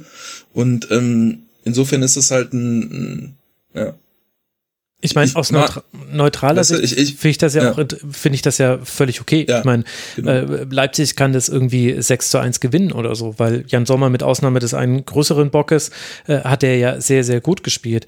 Aber wenn du halt aus Spielen kommst von einem 1 zu 4 im Derby gegen Köln und einem 0 zu 6 zu Hause gegen Freiburg, dann willst du ja vielleicht jetzt gar nicht das 5 zu 4 in Leipzig erzwingen, sondern eigentlich wirst du doch erstmal wieder so ein bisschen eine Stabilität hinbekommen. Und ich finde, das ist ja noch so ein Faktor, der ist schwer einzupreisen, aber das hast du ja auch gesehen, dass das auch so ein psychologisches Moment hatte. Also es gab einen Moment, äh, als Benzibaini das 1 zu 2 macht, in der 88. Minute sah es ganz kurz so aus, als könnte hier vielleicht noch irgendwas gehen. Aber dann allein, wie man sich dann die Konter gefangen hat zum 1 zu 3 und 1 zu 4, das ist okay, weil du musst natürlich alles aufs äh, Ganze setzen und dann kann man auch mal so einen Konter fangen. Aber das war, ich, ich fand das niederschmetternd aus Gladbacher Sicht, auch mit Blick auf die letzten Ergebnisse. Ja, gut. Ich habe da emotional keine Aktie dran, von daher man, man, ist mir das egal. ich freue mich, wenn Tor fällt. Ähm, nee, ich glaube, ich glaube, es ist ein, es ist ein ähm, interessanter Faktor, ähm, was passiert, wenn man, wenn man versucht, selbstbewusst zu spielen, während man eigentlich nicht selbstbewusst ist. Dann macht ja. man, dann macht man Entscheidungen, weil man denkt, man müsste die machen, weil das wäre jetzt, das ist jetzt quasi, wir wollen ja mutig spielen, deswegen machen wir jetzt mutige Sachen, anstatt das Schlaue zu machen. Was man eigentlich, wenn man selbstbewusst spielt, macht man einfach konstant das Schlauste. Und wenn man, wenn man nicht mehr selbstbewusst ist, dann, dann ist die, die Entscheidungsfindung verzerrt, weil man, weil man dann so gegen die eigene Emotion anspielt. Dann macht man, dann macht man entweder, sagt man Sachen, ich mach was Riskantes, ich mach was Riskantes nicht, weil ich spiele jetzt erstmal auf Nummer sicher, um mir mein Selbstbewusstsein zurückzuholen. Das ist falsch, weil dann macht man irgendeinen Quatsch. Äh, oder man macht genau das umgekehrt und sagt, ne, ich will es vermeiden, wir wollen jetzt nicht auf Nummer sicher spielen, nur weil wir verunsichert sind und dann spielt man künstlich riskant. Und das war vielleicht das so ein bisschen, was Gladbach passiert ist, dass sie, dass sie Bälle vorne reingespielt haben, weil sie gesagt haben, ne, wir müssen uns jetzt, es läuft jetzt gerade so schlecht, wir, wir wollen, wir wollen weiter nach vorne spielen, wir wollen äh, mutiger gehen, wir wollen uns in, in, ins Spiel zurückkämpfen und so weiter. Und dann, dann haben sie nicht äh, dann auch nach einem frühen Gegentor am Anfang direkt, haben sie dann nicht die Ruhe und, und werden ungeduldig und machen dann Entscheidungen, die sie wahrscheinlich, ähm, wenn es normal laufen würde für sie, wenn sie die letzten drei Spiele gewonnen hätten, wahrscheinlich schlauer getroffen hätten. Genau, das halte ich für einen, für einen sehr spannenden Aspekt, wie du schon sagst. Ne? Wenn man jetzt guckt, klar, 6-0 gegen Freiburg, 1 zu 4 gegen Köln. Wenn das nicht so gewesen wäre, dann hätte sich vermutlich niemand beschwert, dass äh, Gladbach kurz vor Schluss 1 zu 2 in Leipzig hinten liegt. Ne? Aber klar, da spielt das dann natürlich auch mit rein, wenn du eben in dieser Lage bist. Ja, ich weiß es nicht. Also, äh, weil es war halt kein 1 zu 2, es war halt ein 1 zu 4 eigentlich. Nur Leipzig äh, ist an so Jan Sommer gescheitert. Und ich fand, es gab schon so Aktionen, also äh, vielleicht achte ich da jetzt auch gerade mehr drauf, weil ich für den Mainzer Keller immer wieder nach so Belegsszenen suche, wo ich mir denke, ach guck mal, an diesem Video könnte man jetzt etwas zeigen, was da schiefgegangen ist. Aber ich habe mir zum Beispiel so ein paar Szenen aufgeschrieben, wie in der 53. Minute, da spielt Benze Baini völlig lustlos aus der Abwehrkette heraus einen ganz schlimmen Fehlpass, der einfach schwer zu verarbeiten ist und regt sich dann darüber auf, dass Jonas Hofmann diesen Ball nicht richtig verarbeitet. Nee, nee, war dann gar nicht mehr Jonas Hofmann, der konnte da ja schon nicht mehr spielen. Ähm, oder das war kurz davor, genau. Und das war, das ist natürlich so eine kleine Szene und man darf das auch nicht überbewerten. Vielleicht neige ich dann da auch dazu. Aber ich hatte schon viele solche Momente, wo eben einzelne Spieler auch gar nicht übereifrig waren, sondern ich fand fast so, es war ein, hm, es waren viele Individuen auf dem Platz. Und aber nicht im guten Sinne, also bei Leipzig waren auch Individuen auf dem Platz, Angelino, Nkunku, Silva, die haben auch manchmal so ihr eigenes Spiel gespielt, aber die haben das im Guten gemacht. Und bei Gladbach fand ich es im Schlechten. Und das ist, glaube ich, dann schon eher ein Problem. Ja, ich glaube, es ist auch, Gladbach war natürlich jetzt in den letzten Jahren auch eine Mannschaft, die sich häufig, wenn es auch, auch wenn es schlecht lief, ähm, gerade über sowas auch rausziehen konnte, die dann auch gegen, selbst gegen eine Mannschaft mhm. wie Inter Mailand oder so, dann einfach mal in, in wahnsinnig präzisen Konter fährt, wo, wo der vertikale Pass perfekt ist, die Ablage perfekt ist, der tiefe Pass perfekt ist ähm, und die dann sich mit so Spielern wie wie Embolo und Player und Tyram und Neuhaus und dann Stindl mit seinen Ablagen immer wieder äh, auch in Offensivsituationen entscheidend durchsetzen können und die auch dadurch ihre so ein Stück weit ihre Stabilität holen. Die waren jetzt in den letzten Jahren mh, häufig nicht eine Mannschaft, die so konstant dominant war oder die defensiv so die Wahnsinnsstabilität hatte, sondern es war immer eine Mannschaft, die so defensiv okay war und dann aber offensiv einfach sehr, sehr häufig Durchschlagskraft erzeugen konnte und, und sehr häufig auch schwere Situationen gegen gutes Pressing und so spielerisch auflösen konnte. Äh, und mh, wenn man wenn das deine Teamidentität ist und das dir die Stabilität gibt, dass du halt gute Offensivaktionen aus, aus allen Situationen so erzeugen kannst, dann ist es natürlich, ähm, ist es erstens schwer darauf zu verzichten so und auf Sicherheit zu spielen. Und zum anderen ist es natürlich umso frustrierender, wenn das plötzlich wegfällt. Wenn sowas, wenn man so einen Pass spielt und, und der dann und der dann plötzlich nicht mehr geht, sondern der, wenn der dann ver verloren wird und wenn man schon das ganze Spiel das Gefühl hat, wir versuchen immer diese Sachen zu machen, die wir eigentlich gut können, aber wir scheitern einfach dabei zu oft. So. Ähm, das ist natürlich ein extremer Frustmoment, weil man dann einfach, man kann sich, man kann seine Stärken plötzlich nicht mehr nutzen. Äh, und da ist es schwer rauszukommen, glaube ich, auch psychologisch. Aber auch taktisch. Hm. Weil man dann auf einmal theoretisch was, was spielen müsste, was man nicht so gut kann. Ja, und dafür war dann eben auch der Gegner an dem Tag einfach zu stark. Also Leimer ist mir auch noch aufgefallen, der hatte viele Balleroberungen im Zentrum. Silver in Kunko habe ich schon genannt. Angelino hat Paul schon genannt. Also da waren viele Dinge bei Leipzig jetzt wieder besser als in den letzten Spielen. Für Raber geht es jetzt noch weiter gegen den Tabellen 16. Augsburg auswärts und dann gegen den Tabellen 17. zu Hause, das ist Arminia Bielefeld. Für die Gladbacher, die auf Rang 13 verbleiben mit 18 Punkten. Für die Gladbacher geht es jetzt dann weiter zu Hause gegen Eintracht Frankfurt und dann bei der TSG aus Hoffenheim.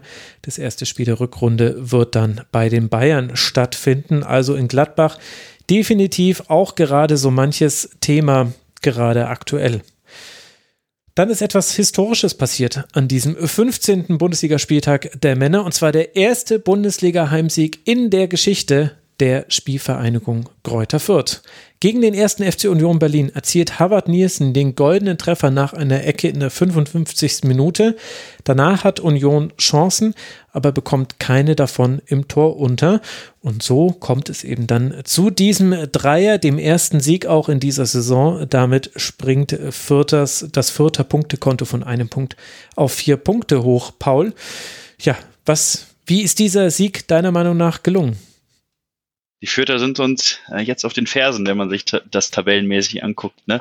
Nein, ähm, ja, freut mich natürlich erstmal grundsätzlich für den Verein. Ne? Ersten Heimsieg in der Bundesliga-Geschichte. Ähm, ich habe es gar nicht so richtig auf dem Schirm gerade, aber wenn ich jetzt auch schon wieder gucke, Eckentor, beziehungsweise nach einer Ecke Nielsen, ähm, haben wir verhältnismäßig viele Standardtore dieses Wochenende. Zumindest auch nach ja. Ecken explizit. Wenn ich jetzt nochmal an Hoffenheim-Freiburg zum Beispiel zurückdenke, an Frankfurt, ähm, ganz spannend, dass dann auch noch das Tor so fällt. Ja, gut, klar, ne, bei Fürth, wir haben jetzt gerade eben über äh, die mentale Verfassung von Borussia Mönchengladbach geredet. Ähm, ich glaube, da können wir auch noch näher drauf eingehen, wie sich die Fürther wohl gefühlt haben. Erwartungshaltung ist natürlich das eine, aber ich glaube, äh, niemand hätte auch von denen nur erahnt, dass sie nach 14 Spieltagen nur einen Punkt haben.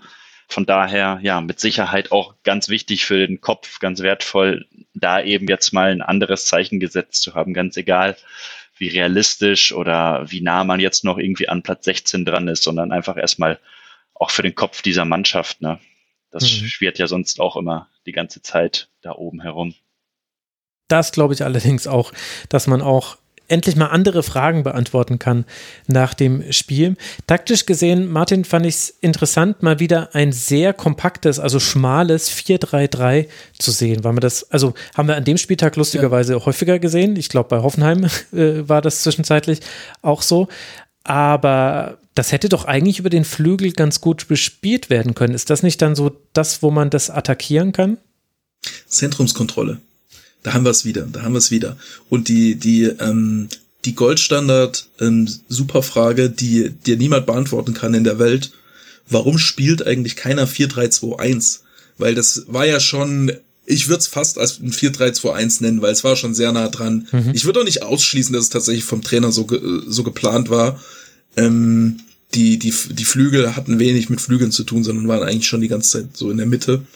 Und äh, der Tannenbaum äh, so ungefähr das einzige System, was einen Spitznamen hat, ist auch so ungefähr das einzige System, was nie von irgendjemandem gespielt wird, aber immer wenn es gespielt wird, funktioniert super.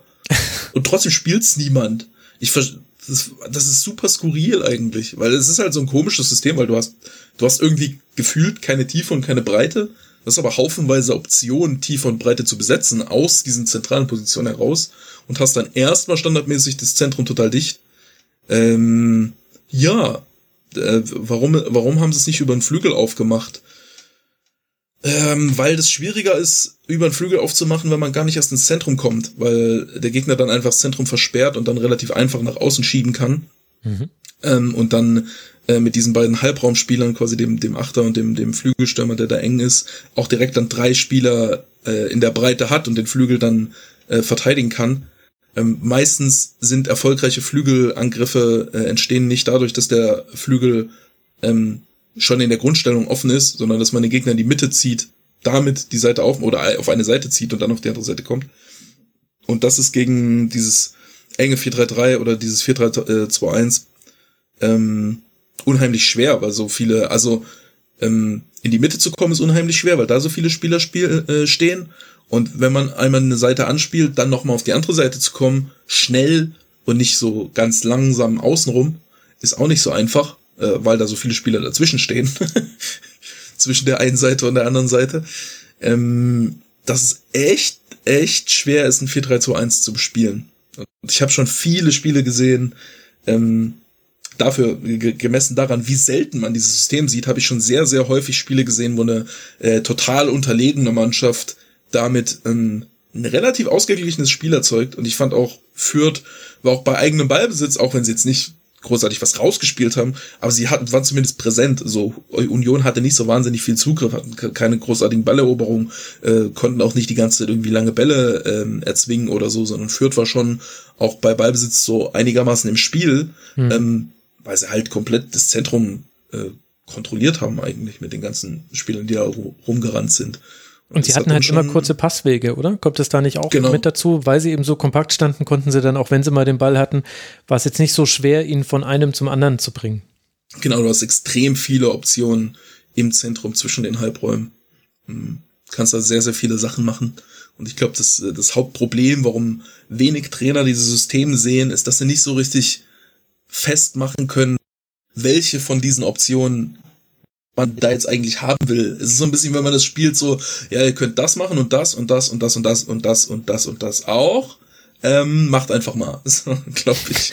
es, ist, es ist nicht so einfach, äh, zu sagen, wenn wir 4-3-2-1 spielen, wir wollen es genau so ausspielen. Das ist bei einem 3-5-2, was jetzt Union gespielt hat, ist viel einfacher. Du sagst, okay, da vorne sind die Stürmer, die können Ablagen auf die Achter spielen, dann haben wir Breite über die, über die Flügelläufer. Das heißt, wenn der Gegner die Mitte zumacht, spielen wir einfach auf den, den Schienenspieler außen äh, und, und bringen den Ball dann wieder in die Mitte. Und wenn äh, unsere zentralen Mittelfeldspieler zu sind, dann äh, zirkulieren wir über die Dreierkette. Und also es ist sehr klar strukturiert und es ist so klar, wer welche Aufgabe hat. Und im 4-3-2-1 ist es sehr unklar. So, was macht der Achter, was macht der Zehner? Die stehen so halb in der gleichen Position rum. So. Hm. Was sind deren Aufgaben? Ja, erstmal das Zentrum dicht zu machen. Das hat auch wirklich beeindruckend funktioniert. Wenn man sich die Passmap von Union anguckt, dann sieht man, da ist gar kein U des Todes, sondern ein, ein V des Todes, würde ich es äh, fast nennen, weil, mhm. weil die Dreierkette bei denen ja auch relativ die, also äh, das hat Urs Fischer immer wieder reingerufen, äh, dass er, er wollte, dass die breiter stehen im Aufbau, haben sie aber gar nicht immer gemacht. Ich weiß nicht, ob das vielleicht auch, ja, wahrscheinlich ist das auch so Respekt vor dem, vor dem kompakten Zentrum, was dem einfach gegenübersteht. Dann will man, glaube ich, instinktiv irgendwie die Schnittstellen nicht so aufmachen. Es hat zu sehr, sehr vielen Flanken geführt. Da fange ich ja dann immer schnell an zu leiden. Paul, 38 Flanken hat Union geschossen, elf davon kamen an.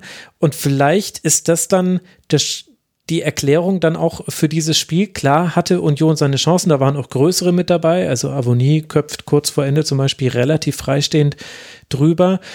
Aber würdest du mir zustimmen, wenn ich sage, es war halt vielleicht auch dann ein bisschen eindimensional, wie Union Berlin die Räume, die man dann hatte, bespielt hat und dann ist es halt dann Pech, dass man keine dieser Flanken verwerten kann? 38 handgezählte Flanken, ne? Ähm, klar, ein gewisses Mittel, ne? Ist auch typisch Union jetzt, äh, zumindest in den letzten Phasen gewesen. Wenn man sich so überlegt, ich glaube, wir hatten es eben auch angesprochen, Avonie in der 90.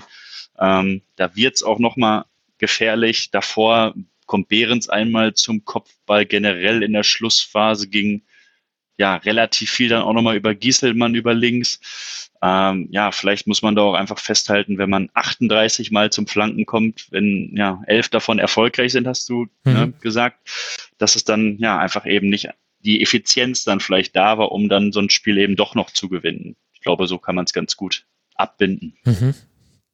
Oder vielleicht auch kann man es positiv drehen und auf äh, Fürth drehen. Ich will ja im Rasenfunk nur noch positive Dinge über die Spielvereinigung sagen. Und da ist es in diesem Spiel besonders einfach. Ich fand, dass äh, Griesbeck und Bauer in der Endverteidigung sehr stabil gestanden sind. Auch Christiansen hat mir gefallen. Und ich glaube, der größte Unterschied bei der Spielvereinigung zu eigentlich allen anderen Spielen in dieser Saison war, sie haben wirklich kaum Fehler gemacht. Also ganz, ganz, ganz wenige falsche Entscheidungen getroffen, ganz wenige klare Fehler. Ich kann mich jetzt sogar gerade spontan an gar keinen klaren Fehler erinnern. Und das ist, äh, glaube ich, auch die allerbeste Nachricht, dass Fürth auch in der Lage ist, ein solches Spiel zu spielen in der ersten Liga gegen einen Europapokalteilnehmer. Das war schon sehr, sehr gut und gibt ja dann sicherlich auch Auftrieb für die Zukunft. Martin, gibt es noch was, was du ergänzen möchtest bei der Spielvereinigung, außer den Tannenbaum oder etwas, was dir zur Union noch wichtig wäre? Ähm, ja, zu Fürth. Ich finde es unheimlich schade, dass der Kräuter Fürth-Witz schon so ausgetreten ist, dass man den nicht mehr bringen kann. Weil jetzt führen die schon mal und man kann den Witz nicht machen. Das ist doch scheiße. So. Hm. Okay, ja gut, man kann sagen, Union hat keine Punkte entführt. Okay, finde ich nicht schlecht. nicht schlecht. Ja, dann hättest du auch lachen können, anstatt mich so verhungern zu lassen. Aber gut, vielleicht war das mal eine Metapher ja, auf das Union am Aufbauspiel. So, ja, ja, ja, nicht ja, so, ja, dass ja. man drüber lacht, aber man kann's, man kann es respektieren. ja, okay. Man danke. kann Daumen hoch. Ein High Man kann Five, schmunzeln. Ein High Five ja. kriegst du dafür. Ja, ja, ja, ja. Mitleids-High Five will ich jetzt auch nicht haben. Okay, gut, dann lassen wir es halt. Nicht Mitleid, schon, schon respektvoll. Mhm, mhm.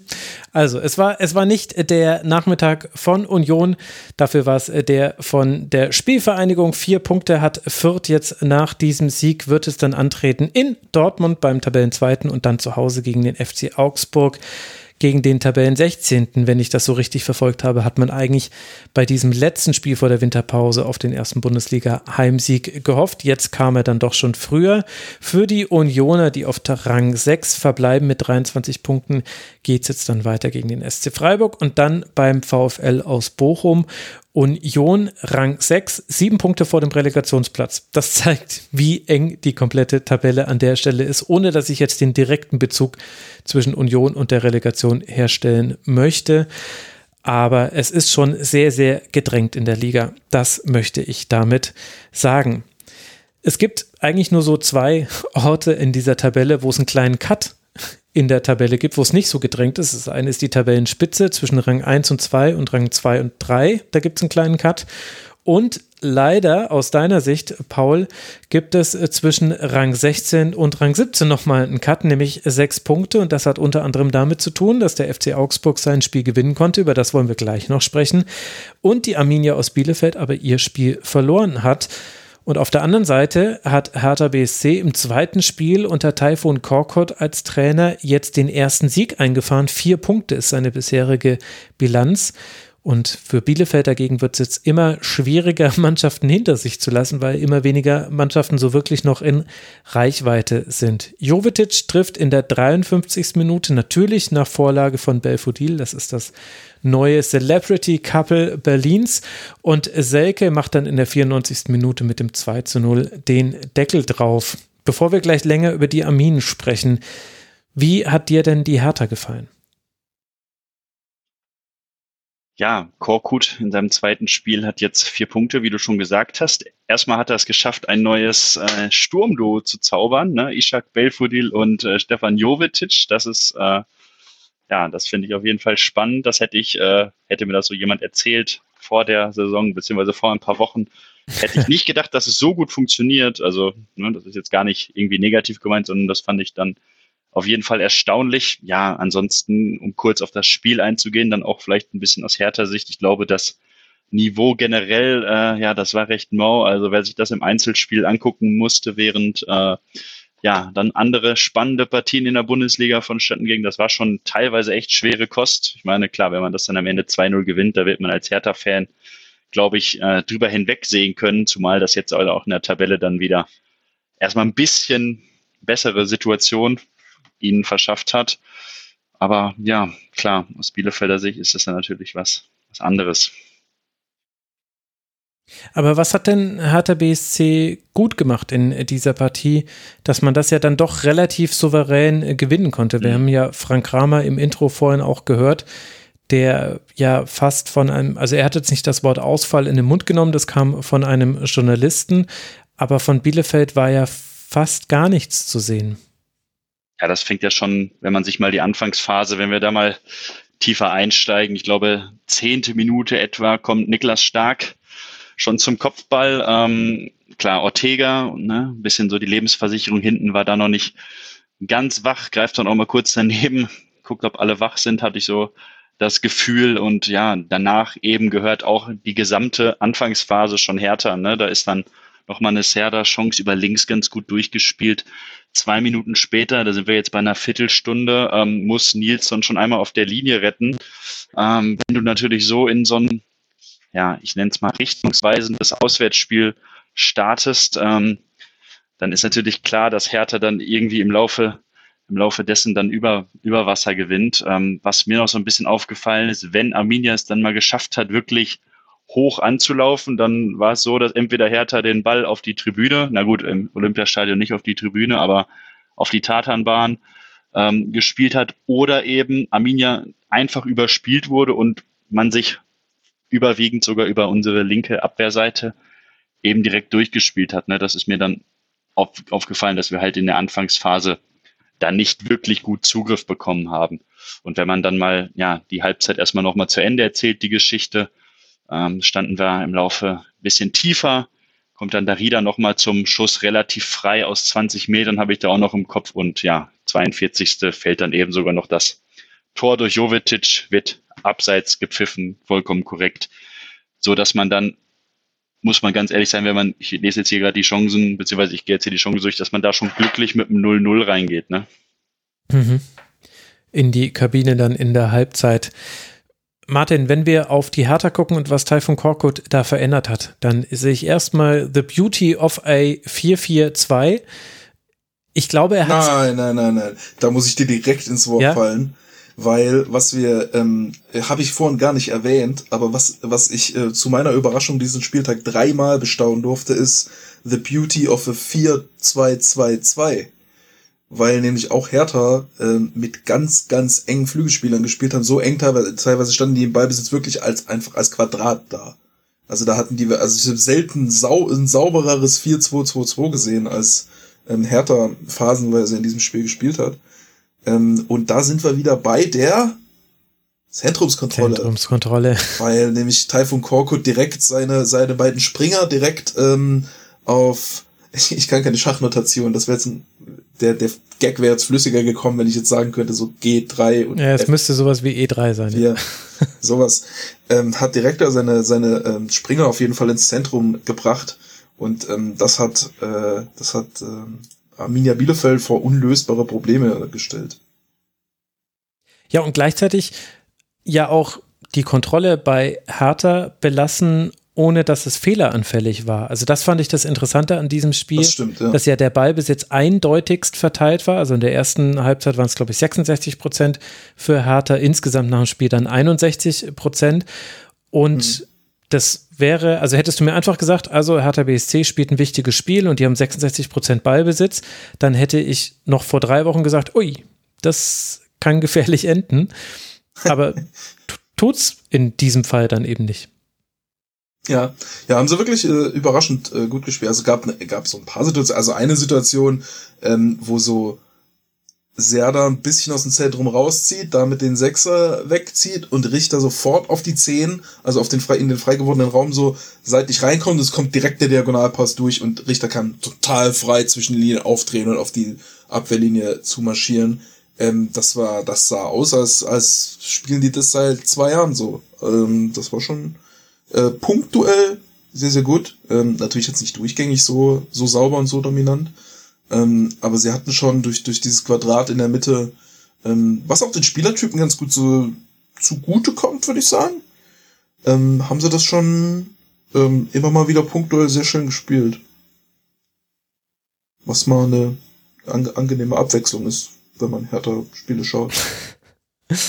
Ja, ich glaube, das kann man so sagen. Ich hatte mir hier aufgeschrieben, dass äh, Sada weniger den Flügel als den Halbraum im Aufbauspiel bespielt, bespielt. Ich fand aber, dass Richter schon relativ häufig auf dem Flügel war. Ich weiß jetzt nicht, ob ich mir das hier jetzt falsch gemerkt oder notiert hatte. Also es hatte so eine kleine Asymmetrie. Daher würde ich jetzt aber auch dann begründen, warum Paul dann ja richtigerweise sagt, die linke Abwehrseite mit Lawson und Okugawa Prietl als diejenigen, die so den Flügel zumachen müssen, die hatten eher Probleme als die andere Seite ich glaube, Richter hat es schon eher sich mal auf den Flügel fallen lassen, oder Paul? Ja, beides. Ich würde sagen, das, das geht ja auch so ein bisschen aus den ne, Positionsprofilen von Richter und Serda einher. Ne? Ich meine, Serda ist dann ja auch eher einer, der mal auf der Acht eingesetzt werden kann und ja, Marco Richter dann doch vielleicht eher einer, der auf dem Flügel sich wohler fühlt als Suat Serda und ja, klar, deswegen ergibt sich dann ja allein schon durch deren Offensivbewegung, ne, diese Asymmetrie und dadurch dann auch eben die vorwiegenden Angriffe über deren, also über Herthas rechte Seite, über Arminias linke Abwehrseite, richtig. Ja, ich, ich habe mir, äh, um, um das zu verifizieren, mal kurz die Heatmap von Richter beziehungsweise alle seine Ballkontakte anzeigen lassen. Und das ist so die, die Hälfte im Zentrum und die Hälfte auf äh, einer Winger-Position so. Mhm. Also, ja, genau ist ja, kann man ja im, im das ist ja das, das ganz Gute im 4-2-2, äh, im 4-2-2-2, dass eigentlich alle sechs zentralen Spieler haben die Freiheit, ähm, sich aus der Position rauszubewegen, weil das Zentrum im Grunde überbesetzt ist. So. Du kannst, die Stürmer können breit gehen, die, die Sechser können abkippen oder rauskippen, weil die Halbräume sowieso besetzt sind. Ähm, und die, ähm, was ja dann häufig gelernte Winger sind, können eben auch auf den Flügel rausgehen.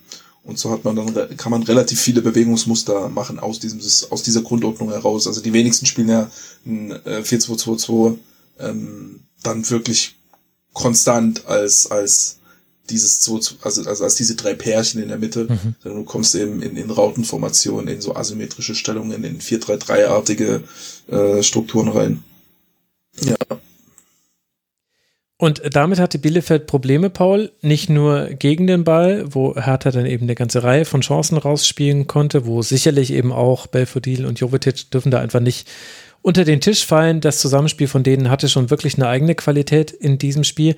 Aber vor allem offensiv kam ja von der Arminia gar nichts. Und mit gar nichts meine ich bei neun Schüssen keiner aufs Tor. Insgesamt vier der neun Schüsse von außerhalb des Strafraums. Wenn man Expected Goals Werte sich angucken will, dann liegt der bei 0,45.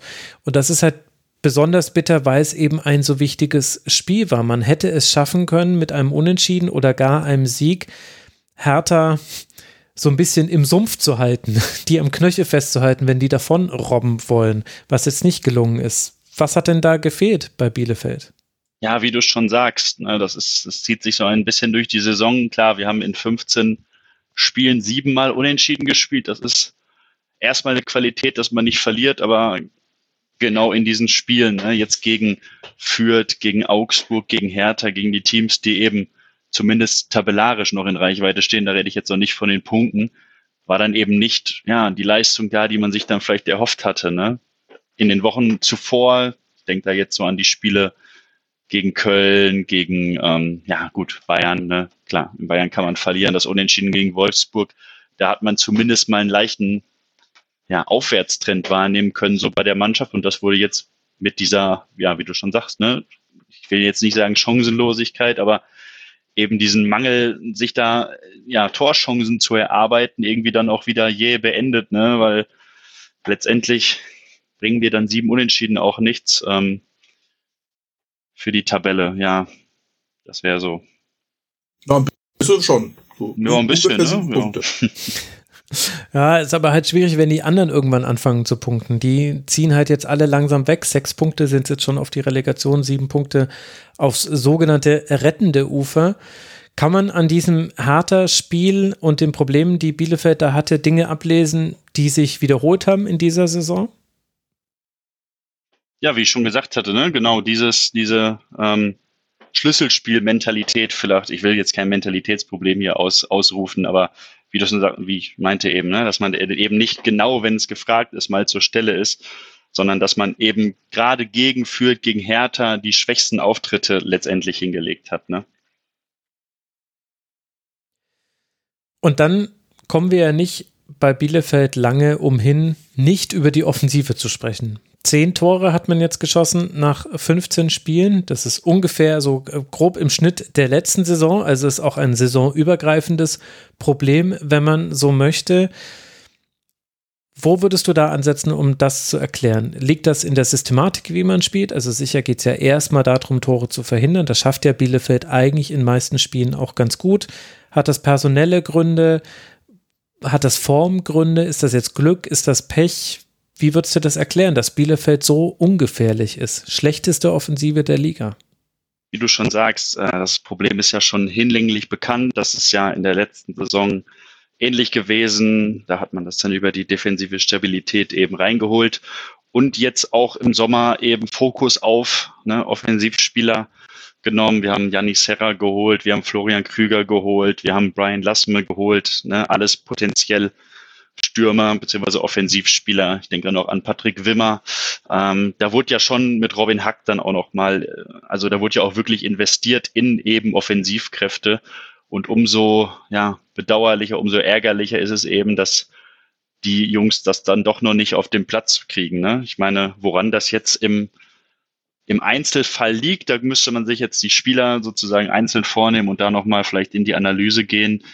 Aber letztendlich war es dann auch, ja, ist es dann uns auch einfach nicht möglich, für das Budget, mit dem wir durch die Bundesliga gehen, uns einen Spieler zu holen, der fertig ist, wo du dann direkt weißt, ähm, der macht dir deine zehn Tore. Ne? Ähm, ja, das ist dann so ein bisschen das Problem gewesen. Ich, ich finde, also mein persönlicher Eindruck, ich, äh, ich schaue nicht so wahnsinnig viel Bielefeld, meistens sehe ich es ja nur gegen Dortmund spielen. Ähm, aber ich habe immer das Gefühl, dass, dass Arminia einfach, einfach von, von, von den Kadermöglichkeiten so nochmal einen großen, eine große Distanz zur restlichen Liga hat. So, du hast Situationen, wo du siehst, okay, das, das könnte jetzt gefährlich werden, das und das könnte jetzt passieren und das passiert meistens dann einfach nix. So, also so Kontersituationen, wo man so sieht, ah, Ballfern, Flügel ist frei. Wenn da jetzt ein langer Diagonalball tief kommt, dann ist er weg, dann läuft er aufs Tor zu und der, der lange Diagonalball fliegt irgendwo hin. So, oder wenn ich an diese Szene zurückdenke gegen, gegen ähm, Dortmund, wo Pongracic, glaube ich, einfach in den Stürmer reinläuft und dann, oh, ja. glaube ich, zu zweit auf den Torwart zuläuft und es irgendwie schafft, den Ball nicht reinzubekommen dass irgendwie der Ball noch so dreimal durch den Strafraum springt und immer irgendwie keiner rankommt oder den Ball nicht trifft. Und so ein Quatsch halt, was man einfach, also ich meine, man sieht bei allen Vereinen immer mal, immer mal so Situationen, wo man sich denkt, wie ist das denn jetzt passiert?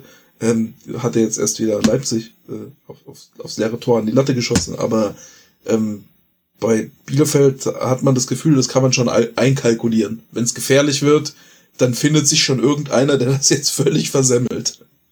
Ja, und mittelfristig wird sich dann eben zeigen, ne, wie du schon sagst, ob diese vergebenen Chancen, ob das dann vielleicht Erfahrung, ne, mangelnde Erfahrung ist, ob das ja irgendwie ne, ein bisschen wenig Rückenwind jetzt zu Saisonbeginn ist oder ob es eben einfach dann die mangelnde Qualität ist. Ne. Ich traue, also ich traue der Mannschaft schon zu, das, was ich live ne, im Stadion und am Fernsehen gesehen habe, dass da der Knoten durchaus noch platzen kann, dass wir auch mal irgendwie aus ja, drei Spielen oder so sechs Punkte holen, so wie es ja jetzt eigentlich für den Jahresendspurt ausgerufen wurde.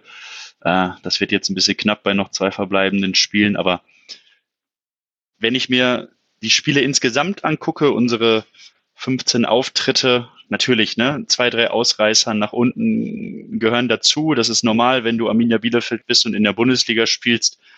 Aber grundsätzlich fand ich die Auftritte hinsichtlich defensiver Stabilität und Chancenerarbeitung erstmal so, dass du sagst, du kannst, du hast eine Chance, die Klasse zu halten. Du läufst da jetzt nicht über den Platz und denkst so, boah, wir werden dieses Jahr Neunter, Zehnter, das ist auch klar. Aber erstmal hast du eine gesunde Basis, um Bundesliga-Fußball zu spielen. Ob das dann ja mittelfristig sich jetzt noch einstellt in Form von Punkten, das ist dann halt die Frage, die sich dann spätestens ab Januar stellt. Ne? Ja, ich finde auch, ähm, dass man, also die, die Mannschaft ist halt in ihrer mannschaftlichen Geschlossenheit schon ganz solide so. Ähm, aber ich fand, ich fand es auch letzte Saison schon, dass man, dass man das Gefühl hatte, die spielen gegen ihre eigenen, äh, gegen ihre eigenen Limits auch die ganze Zeit mit. So, die müssen immer, die müssen immer gegen den Gegner und sich selbst gewinnen. So. Und ähm, das ist dann immer ein Stückchen schwerer, als nur gegen den Gegner zu gewinnen. Ähm, und diese Saison habe ich das Gefühl, sie sind ein bisschen, sie spielen ein bisschen normaler als letzte Saison und das ist vielleicht nicht unbedingt hilfreich, weil wenn man von der individuellen Qualität eher weit unten in der Liga anzusiedeln ist, dann möchte man von der mannschaftlichen, von den mannschaftlichen Qualitäten ähm, eigentlich nicht solide sein, sondern man muss irgendwas machen, was herausragt. Und das sehe ich bei Bielefeld irgendwie nicht. Das ist so alles, was sie machen, hat schon Hand und Fuß, aber ich sehe nichts, was ich herausheben würde positiv. Oder hast du da was, wo du sagen würdest, die Mannschaft ist in diesem Aspekt sind die super? Ich glaube, genau diesen Weg wollte man eben versuchen zu gehen, ne? also hinsichtlich jetzt zu einem gestandenen Bundesligisten zu reifen, beziehungsweise Spieler zu holen, die das Zeug dazu haben. Ähm, ja, mannschaftlich da jetzt etwas Besonderes rauszupicken, fällt mir bei zehn Punkten schwierig. Ich finde, wir haben ja dann auch nochmal für das Bundesliga-Niveau zwei, drei Spieler, beziehungsweise die man schon hervorheben kann, die dann auch mal mit ja, kleinen Finessen oder so ausfallen. Da denke ich jetzt vor allen Dingen auch an Patrick Wimmer. Ähm, ich mhm. finde, der macht einen richtig, richtig guten Eindruck, so, ne, in, wenn man das in Verhältnis setzt, was er vorher für Erfahrung hat, äh, ist ja auch, glaube ich, 20 Jahre alt, wenn ich mich nicht irre, ja genau 20. Ähm, das sind dann schon positive Überraschungen. Ich finde auch Aber da, Leute. Darf ich dir kurz, darf ich da kurz reingehen? Weil wegen Gerne. Maßstab und so, ähm, wenn man wenn man heraus, wenn man einen Spieler heraushebt und dann noch relativieren muss, dass das in Relation zu seiner vorherigen Erfahrung so ist als 20-Jähriger, dann ist es halt verglichen mit anderen Bundesligisten, also es haben halt fast alle anderen Bundesligisten, ähm, also Hertha hat Hertha hat Jovetic vorne drin, einfach so. Das ist halt, ne, ähm, das ist halt schon Keine Frage. ein anderes Regal als fast alle anderen Mannschaften so da muss, wollte sagen, da musst du dir nur mal unsere, ne, die Sommertransfers angucken. Also natürlich sind da interessante jüngere Spieler, ne, die auch mit Sicherheit noch das eine oder andere Schüppchen drauflegen können, da bin ich mir sicher, aber wie du schon sagst, ne, die Möglichkeiten wie Hertha und Jovic zu holen, das ist dann eben nicht gegeben. Gut, aber das ist ja auch eine Sache, die ist sowohl bekannt, als auch wenn wir drei das jetzt nicht verändern, dass die individuelle Qualität niedriger ist als bei 16, 17 anderen Bundesligisten. Das ist für Bielefeld einfach so und das war auch letztes Jahr so. Die Frage ist ja, was tust du dagegen, um dennoch in der Liga zu bleiben, außer dass du darauf hoffst, dass die Spieler, die du holst, einschlagen. Und jetzt ist da jetzt nicht jeder, der gekommen ist, ganz fürchterlich schlecht. Gerade Patrick Wimmer ist auf jeden Fall positiv zu nennen, aber ich glaube, du darfst mich gerne korrigieren, wenn du es anders siehst, keiner derjenigen, der jetzt äh, gekommen ist im Sommer, hat so richtig nachhaltig einen Eindruck hinterlassen, der sich auch in Toren oder sehr guten Defensivaktionen oder anderen Dingen aus, also belegbar ist, oder? Da muss man erstmal ähm, reingehen, dass ja von den Leuten, die jetzt in der Startelf stehen. Ich denke da jetzt vor allen Dingen an Torwart, Viererkette, Sechser, ähm, dass sich da erstmal grundsätzlich gar nicht so viel geändert hat, ähm, dass da das Grundgerüst ja zusammengeblieben ist. Ähm, wenn man so mal guckt, wer so gegangen ist, okay, ne, wir haben Ritsu Doan verloren, das war mit Sicherheit der Unterschiedsspieler letzte Saison. Da könnten wir vielleicht gleich auch nochmal äh, reingehen. Aber ansonsten Andreas Vogelsammer, Anders Lukoki hat am Ende noch gespielt. Aber im Großen und Ganzen sind viele Ersatzspieler eben, haben eben viele Ersatzspieler den Verein verlassen. Und dafür wurden eben ne, jüngere Spieler geholt, die, wie gesagt, dann nochmal den Schritt in die Bundesliga gehen können vielleicht. Ähm, dass die jetzt eben dort in diese Startelf drängen und vielleicht die Qualität erhöhen, das hat sich ja bislang noch nicht erfüllt, ne? so wie du das schon sagst, das ist richtig. Ähm, aber letztendlich ist es ja auch jetzt nicht so, dass die komplette Elf, die auf dem Spielfeld steht, sozusagen umgekrempelt wurde. Der Kader wurde groß verändert, aber der Kern, ne, ich denke da jetzt auch an Fabian Klos vorne, Manuel Prietl im Zentrum, ähm, der ist ja schon vergleichbar. Ist jetzt nicht so, dass da eine ganz andere Mannschaft auf dem Feld steht. Mhm. Genau, das ist das eine, was wichtig ist. Und dann äh, der Punkt, den ich machen wollte, war, äh, man wird nichts daran ändern können, dass man individuell unterlegen ist. Da muss man ja an anderen Feldern versuchen, sich in der Liga zu halten. Und das könnte ja auch die Spielweise sein. Und jetzt gibt es da zwei wichtige Dinge, einmal Offensive, einmal Defensive, wenn man das einfach betrachten möchte. Und ich finde, bei beidem kann man bei Bielefeld schon auch Fragen stellen, die tiefer gehen als eben nur, wie sind jetzt Ergebnisse ausgegangen. Also wenn wir bei der Defensive zum Beispiel mal anfangen, wir alle drei haben die Defensive jetzt schon hervorgehoben mit 22 Gegentreffern aus 15 Spielen, ist die auch in Ordnung und man hat nicht mehr so diese krassen Ausreißerspiele mit dabei, die es in der letzten Saison noch gab. Also man hat einmal 0 zu 4 gegen Leverkusen verloren, das war schon die deutlichste Niederlage. Ansonsten hat man viele Spiele eng gestalten können. Aber, und ich finde das ein entscheidendes Aber, Bielefeld ist die Mannschaft, die gemeinsam mit Wolfsburg am zweithäufigsten zurückgelegen ist. Und Fürth möchte ich, es tut mir leid, liebe Fürther, bitte nimmst du nicht persönlich, die möchte ich rausrechnen aus dieser Statistik, weil die einfach so konkurrenzlos sind.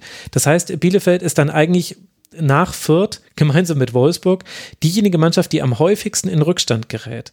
Und gleichzeitig ist Bielefeld die Mannschaft, die noch nie gewinnen konnte, nachdem sie zurücklag. Gut, sie haben auch erst einmal gewonnen, aber sie haben auch erst drei Punkte dann noch nach Rückstand geholt. Will sagen, ja, die Defensive ist gut, und es gibt dann aber dieses große Aber. Und das Aber ist, die Defensive ist nicht gut genug, um häufig zu Null zu spielen. Hin und wieder ist das schon gelungen. Aber in der Regel kassiert man ein Tor und dann hat man ganz, ganz, ganz große Probleme, da mit einem Tor zu kontern und wenigstens noch einen Punkt mitzunehmen. Naja, sie haben, ja, sie haben richtig, zehn genau. Tore geschossen, ne? Genau. Aber, und da, da möchte ich jetzt dann nämlich dann die Frage stellen, dieser Ansatz, also ich verlange jetzt ja nicht, dass äh, Arminia Bielefeld und Frank Kramer, die, die müssen sich ja auch irgendwie treu bleiben und da kann man jetzt nicht alles über den Haufen werfen. Aber so ein bisschen habe ich das Gefühl, müsste sich da jetzt nicht was verändern, weil ich glaube, defensiv stabiler als das, was man jetzt hat, wird man es glaube ich, nicht bekommen in dieser Liga. Bei Bielefeld macht das nicht schlecht.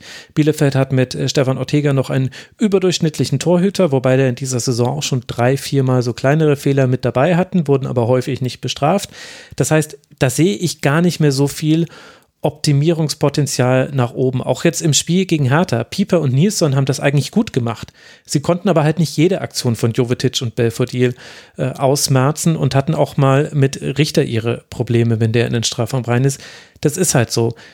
Das würde ja dann eigentlich den Fokus, Paul, auf die Offensive lenken. Und man müsste sagen, ja gut, dann müsste sich da aber was verändern, weil wir können es eigentlich fast nicht noch besser verteidigen, als so wie wir es machen, überspitzt gesagt. Aber es ist halt ein Problem, wenn wir zehnmal in 15 Spielen in Rückstand geraten und darauf dann in der Regel keine Antwort haben. Ja, viel mehr verändern als äh, ganz viele neue Offensivspieler zu holen, geht ja nicht. Ähm, nein, äh, wenn ich mal so überlege, was eben auch ein Manko ist und das steuert dann eben genau das an, wovon du gerade gesprochen hast, ist dann auch eben mal in einer Schlussphase vielleicht den Gegner auch mal unter Druck zu setzen, wirklich Druck auf den Ball zu bekommen. Jetzt im Hertha-Spiel beispielsweise, wenn wir gerade schon dabei sind, da war das eben extrem auffällig, ne? dass es eben dann auch nicht so ist, irgendwie, dass man mal einen Gegner in die, in die Hälfte drücken kann oder so, ne? dass da eben dann doch die Mittel fehlen, dass, dass man eher eigentlich Kompaktordnung, Plan A, das funktioniert immer ganz gut.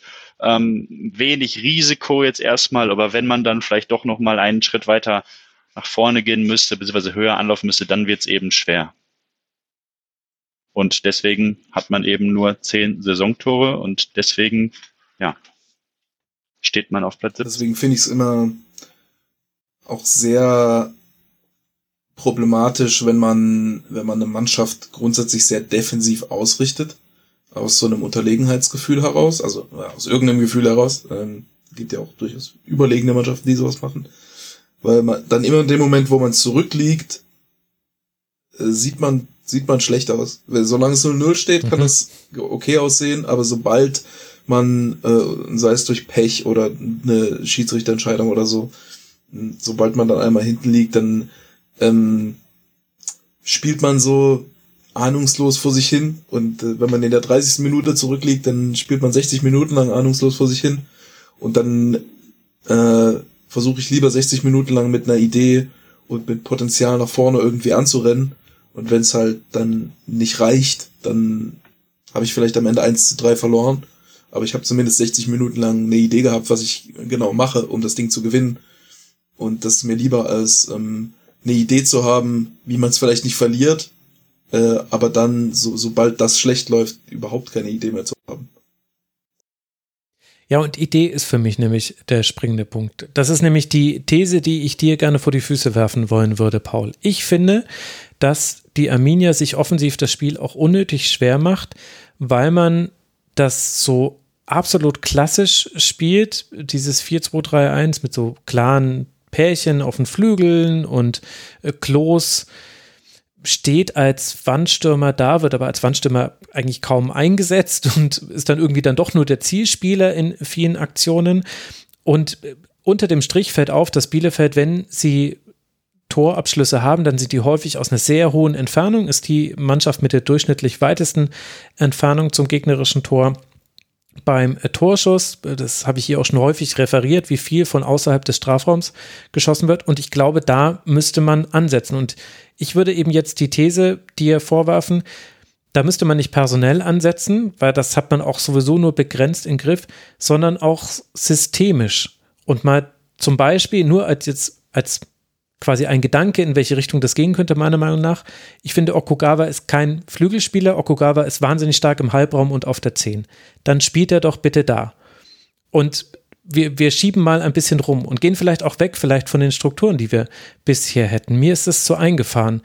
Denke ich das zu einfach oder deckt sich das mit Überlegungen, die du auch hast oder die andere im Arminia-Lager haben?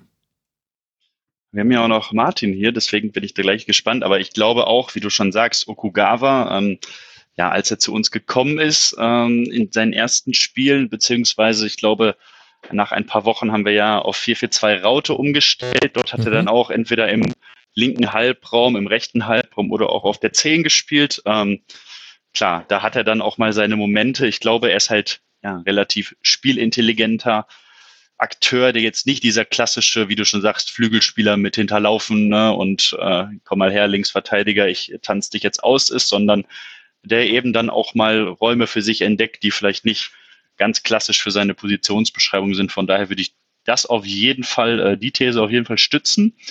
Ähm, ja, wie sich, wie sich das grundsätzlich systematisch umsetzen lässt. Man muss natürlich auch sehen, dass wir ähm, ja, 22 Leute tatsächlich im Kader haben. Im ähm, Sommer haben wir relativ häufig versucht, beziehungsweise in der ersten Phase der Vorbereitung hat Arminia auch mit einer Dreierkette beziehungsweise Fünferkette spielen lassen. Äh, in Augsburg das auch probiert, das dann aber auch wieder verworfen, weil es äh, ja mehr oder minder funktioniert hat. Das heißt, natürlich gab es da irgendwie schon Ansätze, ne, mal was anderes auszuprobieren, aber ja, anscheinend noch nicht so die richtige Lösung gefunden worden. Ähm, wo du schon gerade eben noch auf das Thema Klos gesprochen hattest, ähm, es gab auch mal eine Zeit, da wurde Arminia eben genau darauf reduziert. Ne? Lange Bälle auf Fabian Klos, der die festmacht. Mhm. Äh, das funktioniert in der zweiten Liga, äh, kann ich aus Erfahrung sprechen, wunderbar. Ähm, wird natürlich in der ersten Liga nicht einfacher für ihn, aber ich glaube, dass es auch Spiele gab schon diese Saison, wo das als Mittel vielleicht ein bisschen verpönt wurde, ne, weil es jetzt nicht irgendwie der beste spielerische Ansatz ist. Da war dann auch, ja, vielleicht dann der ein oder andere unzufrieden mit. Aber ich glaube schon, dass das auf jeden Fall weiterhin ein Mittel sein kann, weil eins muss man auch sagen, Fabian Klos, ähm, ja, wird ja schon seit Jahren immer so gedacht, oh, jetzt irgendwann wird er abgelöst oder sowas, aber er spielt immer, ne? Es kommt im Sommer Serra, Krüger, Lasme und am Ende spielt Fabian Klos. Hm, das kann man jetzt natürlich den einen zum Nachteil werten ne, und sagen, die können sich nicht mal gegen den durchsetzen oder halt für Fabian Klos, dass er immer noch wichtig für unser Spiel ist. Äh, warum, warum spielt man denn nicht mehr Raute? Hat das, war, das, das, war das nicht ziemlich gut eigentlich? Das, das wär, waren die, das waren die ersten Spiele unter Kramer. Ähm, ja, das kann ich dir tatsächlich gar nicht mehr beantworten, wie damals die Begründung war. Weil das ist ja durchaus, das, das wäre ja so eine Idee, wo man, wo man sagt, da haben wir was, was uns von anderen abhebt, da haben wir was, was ähm, einer anderen Mannschaft wehtut. Wir haben erstmal Zentrumskontrolle mit so den beiden, mit so den beiden Läufern in schon mal so rausgebracht. Und äh, ähm, wir sind zumindest erstmal irgendwie im Spiel und haben irgendwie eine Präsenz und werden nicht einfach so hergespielt 90 Minuten lang. Ja, und die Spieler hätte man dafür eben auch, ne? Na gut. Tja, Äh, die Raute. Dann müssen wir den Trainer fragen, wenn du es nicht weißt. Das ist ja aber dann schon die interessante Frage. Wie schätzt du denn die Rolle von Frank Kramer ein? Also natürlich wird ähm, nach dem bisherigen Saisonverlauf auch über den Trainer gesprochen. Gleichzeitig wissen wir ja alle auch über die Möglichkeiten von Bielefeld. Man will sich ja jetzt aber auch dem Abstiegskampf nicht so ergeben. Traust du das Frank Kramer zu, dass er da noch die Wende schafft? Weil inzwischen reicht es ja nicht mehr einfach weiter so zu spielen, sondern jetzt muss was passieren. Man hat sechs Punkte Rückstand. Grundsätzlich finde ich das erstmal gut, dass es ja dann auch in schlechten Phasen so Bekenntnisse zu Frank Kramer, Frank Kramer gab. Ähm, ich finde das auch, das passt so ein bisschen ein Stück weit zum ähm, ja, eingeschlagenen Weg des Vereins, wenn man sich als Ausbildungsverein aus, ne, wenn man sich Richtung Kontinuität positionieren will, dann wäre es früh in der Saison das falsche Zeichen gewesen. Ähm, ja, es wurde ja jetzt schon mehr oder weniger, glaube ich, jedes Wochenende aufs Neue weiter beteuert, dass Frank Kramer weitermachen darf. Ähm, ja, ich glaube, das werden dann jetzt auch eben nochmal Wochen zeigen. Ich meine, wir haben jetzt, wir haben ja jetzt sozusagen, also jetzt noch zwei Spiele dieses Jahr. Ist ja natürlich logisch, dass sich da jetzt vermutlich nichts mehr dran ändern wird, aber letztendlich ist es genau das, wie ihr schon sagt. Ne? Ähm, wo ist denn die Reaktion, wo ist denn vielleicht mal die Anpassung, dass es ähm, besser läuft? Oder ist eben das Vertrauen in die jetzigen Fähigkeiten, in die Gegebenheiten so groß, dass man glaubt, dass es noch funktioniert? Ähm, das fällt ja mit Sicherheit ziemlich jedem im äh, Arminia-Umfeld, bis jedem Arminia-Fan mittlerweile schwer, daran zu glauben. Aber letztendlich ähm, bin ich nicht jede Woche beim Training, äh, gucke ich mir das nicht an. Ich weiß nicht genau, wie die Stimmung in der Mannschaft ist. Und sollte das alles stimmen, ähm, dann bin ich auch der Meinung, dass Frank Kramer der richtige Trainer für die Mannschaft ist. Ne?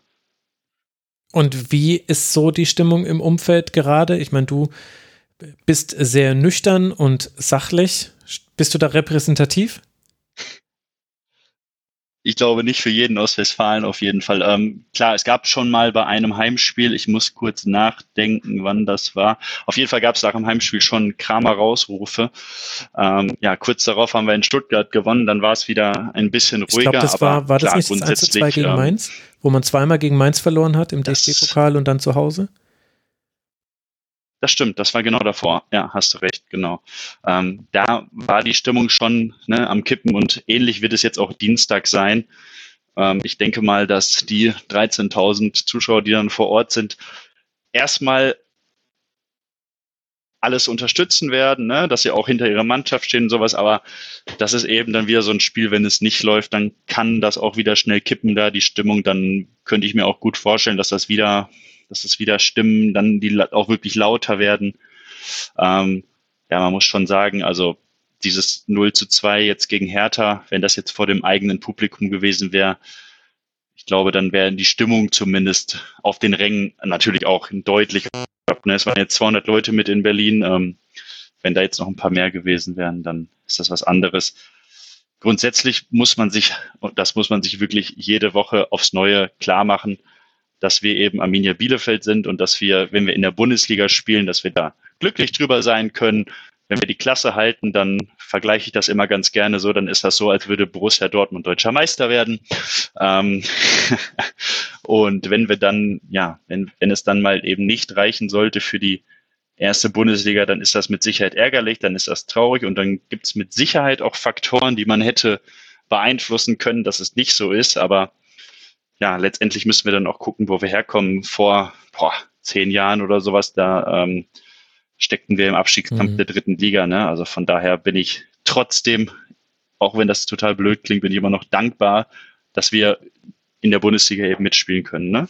Das sollte man sich auf jeden Fall nicht, ähm, sollte einem nicht abhanden kommen. Ich möchte noch äh, zwei, zwei, ich weiß nicht, ob das positive Faktoren äh, sind oder so ergänzen. Ähm, ich, hatte, ich hatte jetzt gerade noch mal geguckt, weil sie so wenig Tore geschossen haben, wie es letzte Saison war. Und tatsächlich sind die geschossenen und kassierten Tore pro Spiel sind fast identisch mhm. mit letzter Saison.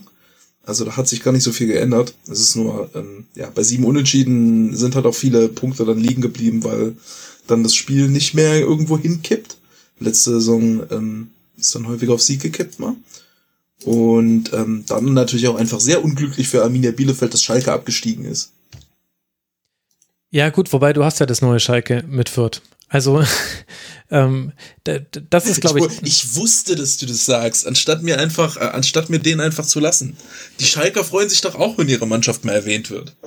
Das stimmt, aber das ist halt genau der Unterschied äh, zur letzter Saison. Also einmal sind es drei Punkte weniger, die man aktuell hat. Man hat äh, in der letzten Saison gab es nicht so viele Unentschieden. Äh, das war auch noch die Neuhauszeit, sondern vier Siege, ein Unentschieden hatte man bis dahin. Aber du hattest damals mit Mainz und mit Schalke zwei Mannschaften, die deutlich abgeschlagen waren.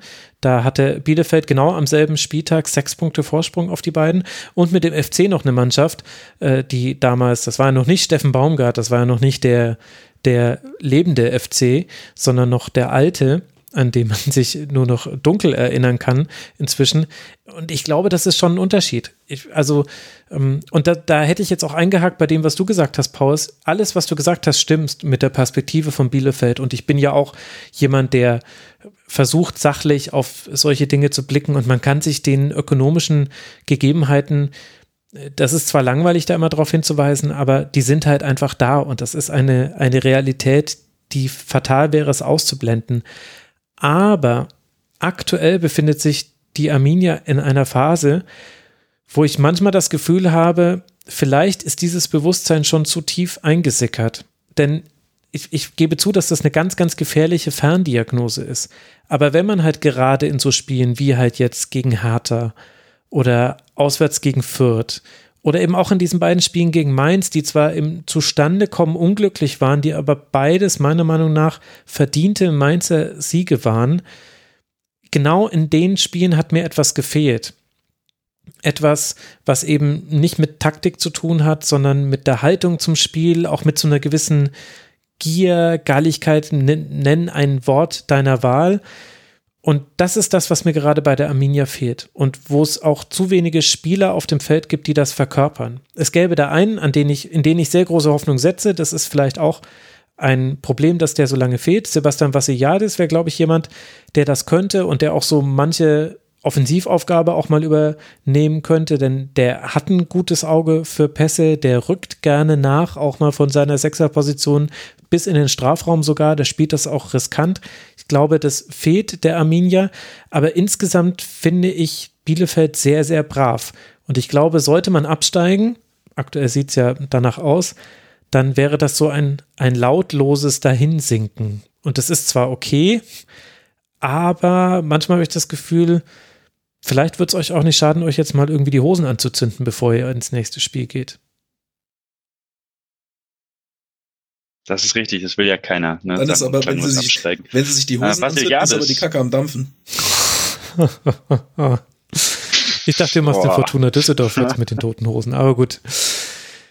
Nee, nee, nee.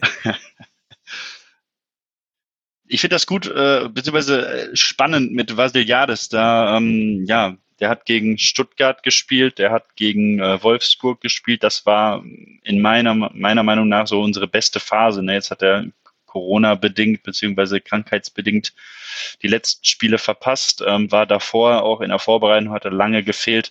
Ich glaube halt, er ist genau das passende Puzzleteil zu mhm. Pritel dann auf der Doppel-6, ne? ob das im 4-2-3-1 ist oder ob wir im 4-4-2 anlaufen. Ähm, dieses Element daneben, was uns dann ja das ein oder andere Mal dann jetzt zu oft vielleicht schon gefehlt hat. Ich habe noch eine Sache, aus, weil ich gerade an die Unentschieden denken musste, die du erzählt hattest. Letzte Saison war es ein Unentschieden zum gleichen Zeitpunkt, sagtest mhm. du, ne? Und jetzt sind es sieben. Äh, wenn man jedes Mal beim Unentschieden eine Münze geworfen hätte, hätten wir wieder 13 äh, und äh, beziehungsweise hätten wir drei gewonnen und drei verloren davon, dann wären es auch wieder 13 Punkte gewesen. Das heißt, kleine Milchmädchenrechnung, aber ich finde, man, ja, dann kann man eben die Saison schon konkret miteinander vergleichen und da sieht man mal, was dann eben doch die Drei-Punkte-Regel auch ausmachen kann. Ja, und gleichzeitig, wenn wir aber halt dann den Vergleich weiterspielen, dann hat es sich ja erst verbessert beim Münzwurf, als Uwe Neuhaus ging und Frank Kramer kam. Das war in der letzten Saison in der Rückrunde irgendwann der Fall. Vor dem Unionsspiel war eine Absage, ähm, ein Trainerwechsel mit, mit langer Ansage. Und also ich will jetzt nicht Frank Hammer rauswerfen, steht mir gar nicht zu. Und ähm, grundsätzlich finde ich es erstmal immer sympathisch, am Trainer festzuhalten. Aber irgendwas muss doch bei der Arminia passieren. Ich finde es sogar von außen frustrierend, da drauf zu gucken. Wollen wir uns vielleicht einfach kollektiv darauf festlegen, dass die Arminia wieder Raute spielen muss? Einfach so, damit, damit man eine Arbeitsthese hat. So. Zentrumskontrolle, Ja, ne? Zentrumskontrolle, Zentrumskontrolle. ähm, erste Priorität, direkt ähm, den Königsbauern erstmal vorschieben und nicht und, nicht hier immer mit den mit den seitlichen Bauern beginnen. Da wird man immer hinten reingedrückt. Das ist Quatsch. Ja, nur um das Luftloch für den König zu lassen. Da ist es dann irgendwann mal schwierig, habe ich gelernt. Gut. Ja, äh, das, So machen wir deswegen es. muss man dann auch ein bisschen ro- rochieren. Also ein paar Positionswechsel einbauen, keine Ahnung. Die Metapher fällt zusammen. Ja. Lass, uns- lass uns das Thema In sich zusammen wie ein Kartenhaus. Jetzt sind wir vom Schach schon beim Kartenhaus gelandet. Okay. Fußball ist wie Schach, nur, nur mit Karten. Ja, genau, genau. Also Bielefeld, das wichtige Spiel, von dem du gesprochen hast, Paul, das ist jetzt das Heimspiel gegen Bochum. Dann spielt man bei Raber Leipzig. Sechs Punkte Rückstand sind es aktuell. Gibt es noch einen Aspekt, wo du sagst, der ist wichtig, äh, wenn man auf die Arminia aktuell blickt? Oder haben wir alles abgegrast? Meiner Meinung nach haben wir erstmal alles Das ist- abgegrast. Nach Dienstag kann das schon wieder ganz Ja, anders aber wir sprechen ja jetzt Stand Sonntagnacht gerade. Es ist gerade noch nicht Montag. Für Hertha BSC, über die wir ja anfangs dieses Segments auch gesprochen haben, geht es jetzt dann weiter bei Mainz 05 und dann zu Hause gegen Borussia Dortmund. Hertha springt mit diesem Dreier, beziehungsweise es springt nicht, aber es kann mitziehen mit allen anderen, die auch gewonnen haben, auf 18 Punkte. Denn sowohl der VfB, über die wir gleich noch sprechen werden, als auch der FC Augsburg haben jeweils auch gewinnen können. Und das ist die brutale Nachricht dieses Spieltags eben für alle Arminia-Fans. Alle anderen konnten gewinnen. Lasst uns diese beiden Siege noch angucken. Wir beginnen mal mit dem FC Augsburg. Die gewinnen 2 zu 0 beim ersten FC Köln, fügen dem FC damit die erste Heimniederlage zu. Es gab einige Chancen für Köln, die blieben aber ungenutzt. Dafür treffen auf der anderen Seite André Hahn in der ein- 72. Minute und Niklas Dorsch kurz vor Schluss mit einem wunderschönen Schuss zum 2 zu 0. Martin, wie haben dir beide Mannschaften gefallen? Wie sah es denn aus, die Zentrumskontrolle in diesem Spiel? Ja, tatsächlich ein sehr interessantes Thema, weil Köln Raute gespielt hat. Also die Läufer, okay, lassen wir den Scheiß. ähm, ähm, aber trotzdem eigentlich mit dieser Raute nicht so richtig geschafft hat, das Zentrum zu kontrollieren, ähm, weil Augsburg, äh, Augsburg ist so der, der, der Gegenentwurf so ein bisschen. Ähm, relativ normales 4-4-2, viel Breite, viel Tiefe, im Zentrum eher nicht so viel Präsenz.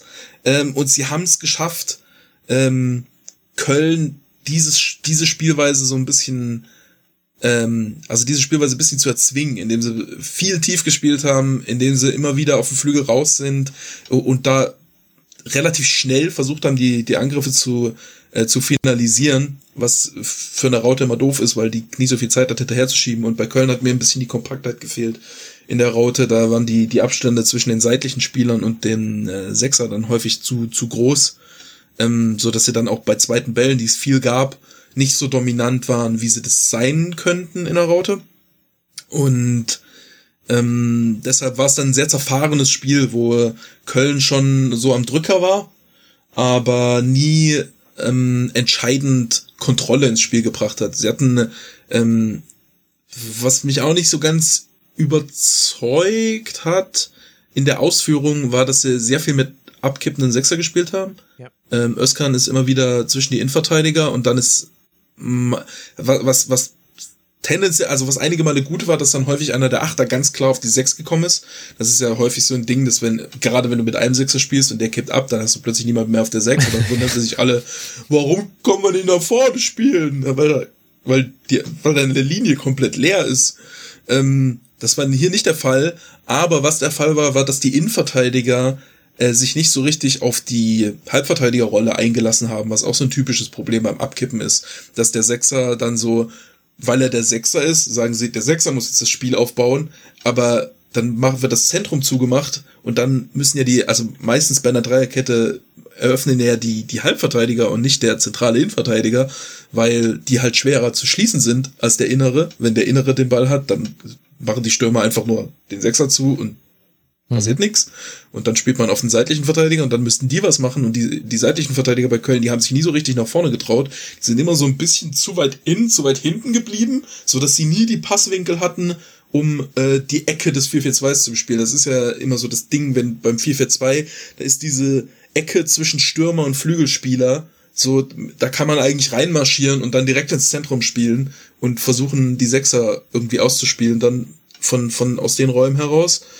Und das hat Köln einfach nicht so richtig gemacht. Die, die, die Innenverteidiger, wenn die die Ball hatten, die wurden immer sofort von einem der Stürmer dann so angelaufen, dass, dass, der, dass diese Ecke zu war, dass der Passwinkel ins, ins Mittelfeld ähm, nicht, nicht bespielbar war. Und dann wurde es zäh und ähm, sie hatten dann auch nicht die Geduld, das einfach über Zirkulation zu lösen, bis einer der Innenverteidiger mal entsprechend frei ist oder doch mal der, der abgekippte Sechser irgendwie einen Passwinkel nach vorne findet. Ähm, und so war es dann ein bisschen ähm, ja, durch lange Bälle geprägt, zweite Bälle geprägt und dann hat einfach ähm, Niklas Dorsch das, das Ding gewonnen. Einfach zwei, zweimal einen Ball erobert, eine Vorlage, ein Tor. Mhm. das ist ein Arbeitsnachweis für einen Sechser. Ja, war so ein bisschen das Breakout-Spiel von ihm, äh, fand ich, beim FC Augsburg. Wie hat er dir gefallen, äh, Paul? Ja, überragend, ne? Matchwinner der Partie, das, äh, das unterschreibe ich so. Was man, ja, was man sich vielleicht nochmal angucken kann, ähm, vor dem Fernschusstor äh, zum 2-0 hat Köln zwei, dreimal die Möglichkeit, den Ball auch e-, etwas klarer zu klären, als äh, ihm 30 Meter vorm Tor anzuspielen. Also das, das fand ich dann schon recht einprägsam, aber ansonsten klar, überragendes Spiel von ihm. Und ansonsten ich bin so ein bisschen hin und her gerissen bei Augsburg, weil das war natürlich eine gute Leistung und das war auch kein unverdienter Sieg. Und gleichzeitig ist die Analyse von Martin ja insofern sehr gut treffend, weil sie auch zeigt, wie wenig dann Augsburg eigentlich in Anführungszeichen wenig, also ich weiß, dass es eine Leistung ist, aber machen musste, um dann doch Köln solche Probleme zu bereiten. Also die langen Bälle, die kamen auf Gregoritsch, der hat seine Kopfballduelle ganz, ganz häufig gewonnen, neun davon hat er gewonnen. Zweite Welle sind oft da gelandet und ansonsten stand Augsburg, hat, stand auch relativ schmal, also Flügel eher offen gelassen. Köln hat, so wie man es von Köln gewohnt ist, ganz häufig geflankt, 36 Flanken, sechs davon kamen an, aber hatte halt keinerlei andere Idee. Und dadurch, dass Roveleo und Oxford wieder spielen konnten bei Augsburg, war das komplett anders, als wir das jetzt zuletzt gesehen haben. Mit Winter zum Beispiel, der in der letzten Woche fand ich nicht ganz so gut aussah. Und so macht man dann mit 35 Prozent Ballbesitz und einer 65 Prozent Passquote ein 2 zu 0 in der Bundesliga. Und das ist legitim und das hat Augsburg auch gut ausgeführt. Und trotzdem weiß ich nicht, Paul, ob ich mich über sowas, also vielleicht bin ich da jetzt zu kritisch, aber was, was sagt denn das aus, wenn man so einfach in Anführungszeichen so ein Spiel gewinnen kann? Wenn man, wenn man so Augsburghaft ein Spiel gewinnen kann. Ja, ich meine, du warst ja, Martin, der hier in der letzten Saison mir erklärt ja, hat, dass Augsburg das Mittelmaß äh, der Bundesliga-Standard ist. Wer gegen Augsburg gewinnt, genau. ist überdurchschnittlich, wer gegen Augsburg verliert, ist unterdurchschnittlich. Ja. Ich, also ich fand es so ein bisschen ernüchternd, ehrlich gesagt, ohne jetzt die Leistung kleinreden zu wollen von Augsburg und so sehr auf Köln draufhauen zu wollen, aber ich hätte irgendwie gehofft, dass der FC da weiter ist. Ehrlicherweise.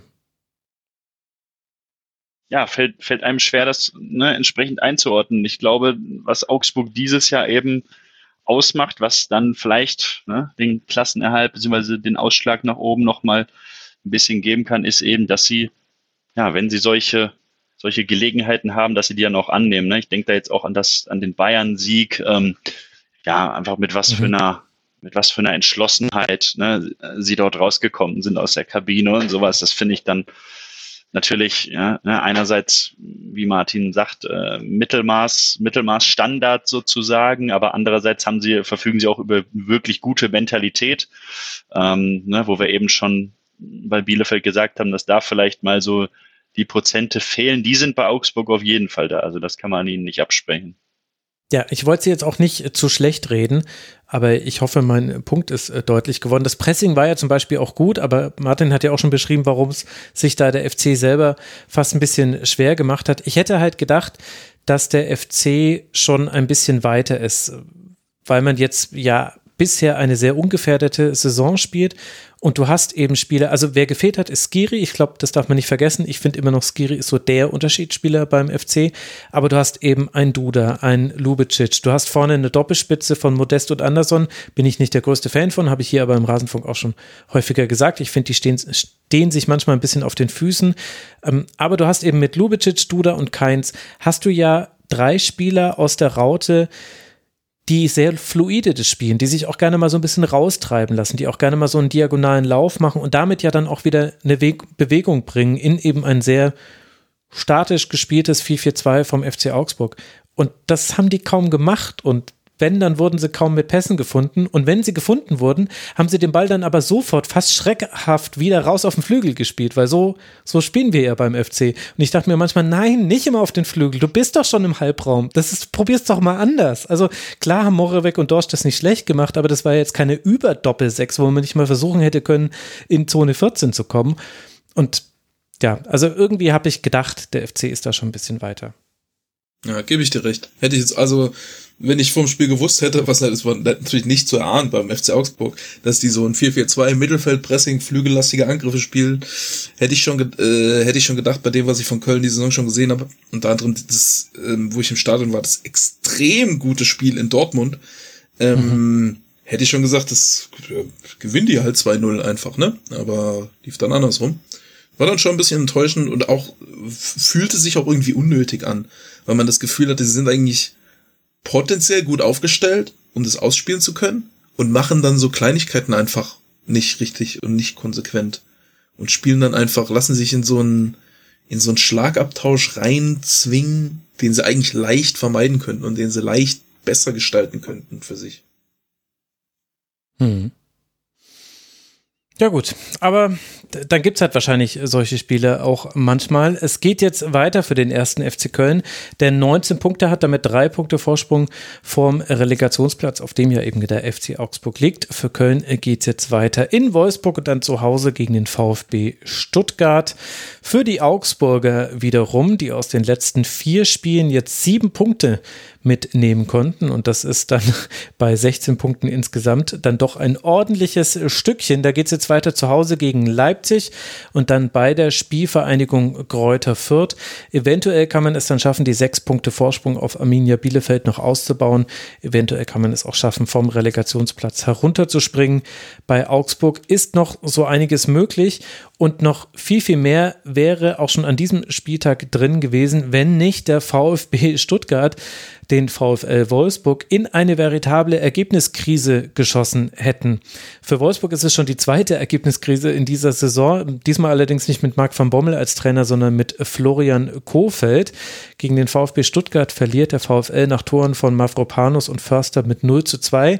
Hätte Mamouche noch seinen Strafstoß verwandelt, wäre das Ergebnis aber noch eindeutiger geworden. Martin, die Heimniederlage ist das fünfte Pflichtspiel in Folge, das verloren geht. Was ist deiner Meinung nach das Problem oder was sind die Probleme beim VfL Wolfsburg?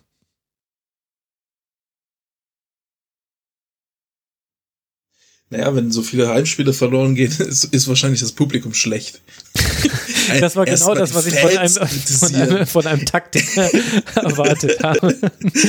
Die Mentalität ist nicht gut. Sie wollten es nicht genug, oder? Äh, äh, nee, nee, die wollten, sie wollten es sehr, aber sie wurden zu wenig vom Publikum unterstützt. Ich finde, man muss häufiger mal die Fans von Teams kritisieren. Ich glaube, da macht man sich sehr beliebt, wenn man das Ja, ich glaube, das ist bei Wolfsburg jetzt nicht so der originellste Ansatz, ehrlich gesagt. ja, ähm, puh, ist gar nicht so leicht zu sagen in dem Fall. Ich fand sie, ich, also sie hatten auch 18 zu 11 Schüsse, sie waren nicht, gar nicht so schlecht im Spiel. Vor allem, also ich fand sie in der zweiten Halbzeit äh, durchaus besser, ein bisschen zumindest, als mhm. äh, Stuttgart. Und erste Halbzeit haben sie sich schwer getan mit der Zentrumskontrolle. Weil ähm, da, das macht Stuttgart ja sehr gut, dass sie immer wieder ähm, vier Spieler in einem 2-2 oder in, in einer Rautenformation äh, dann in, ins Zentrum bringen und immer wieder da reinspielen und da durchspielen.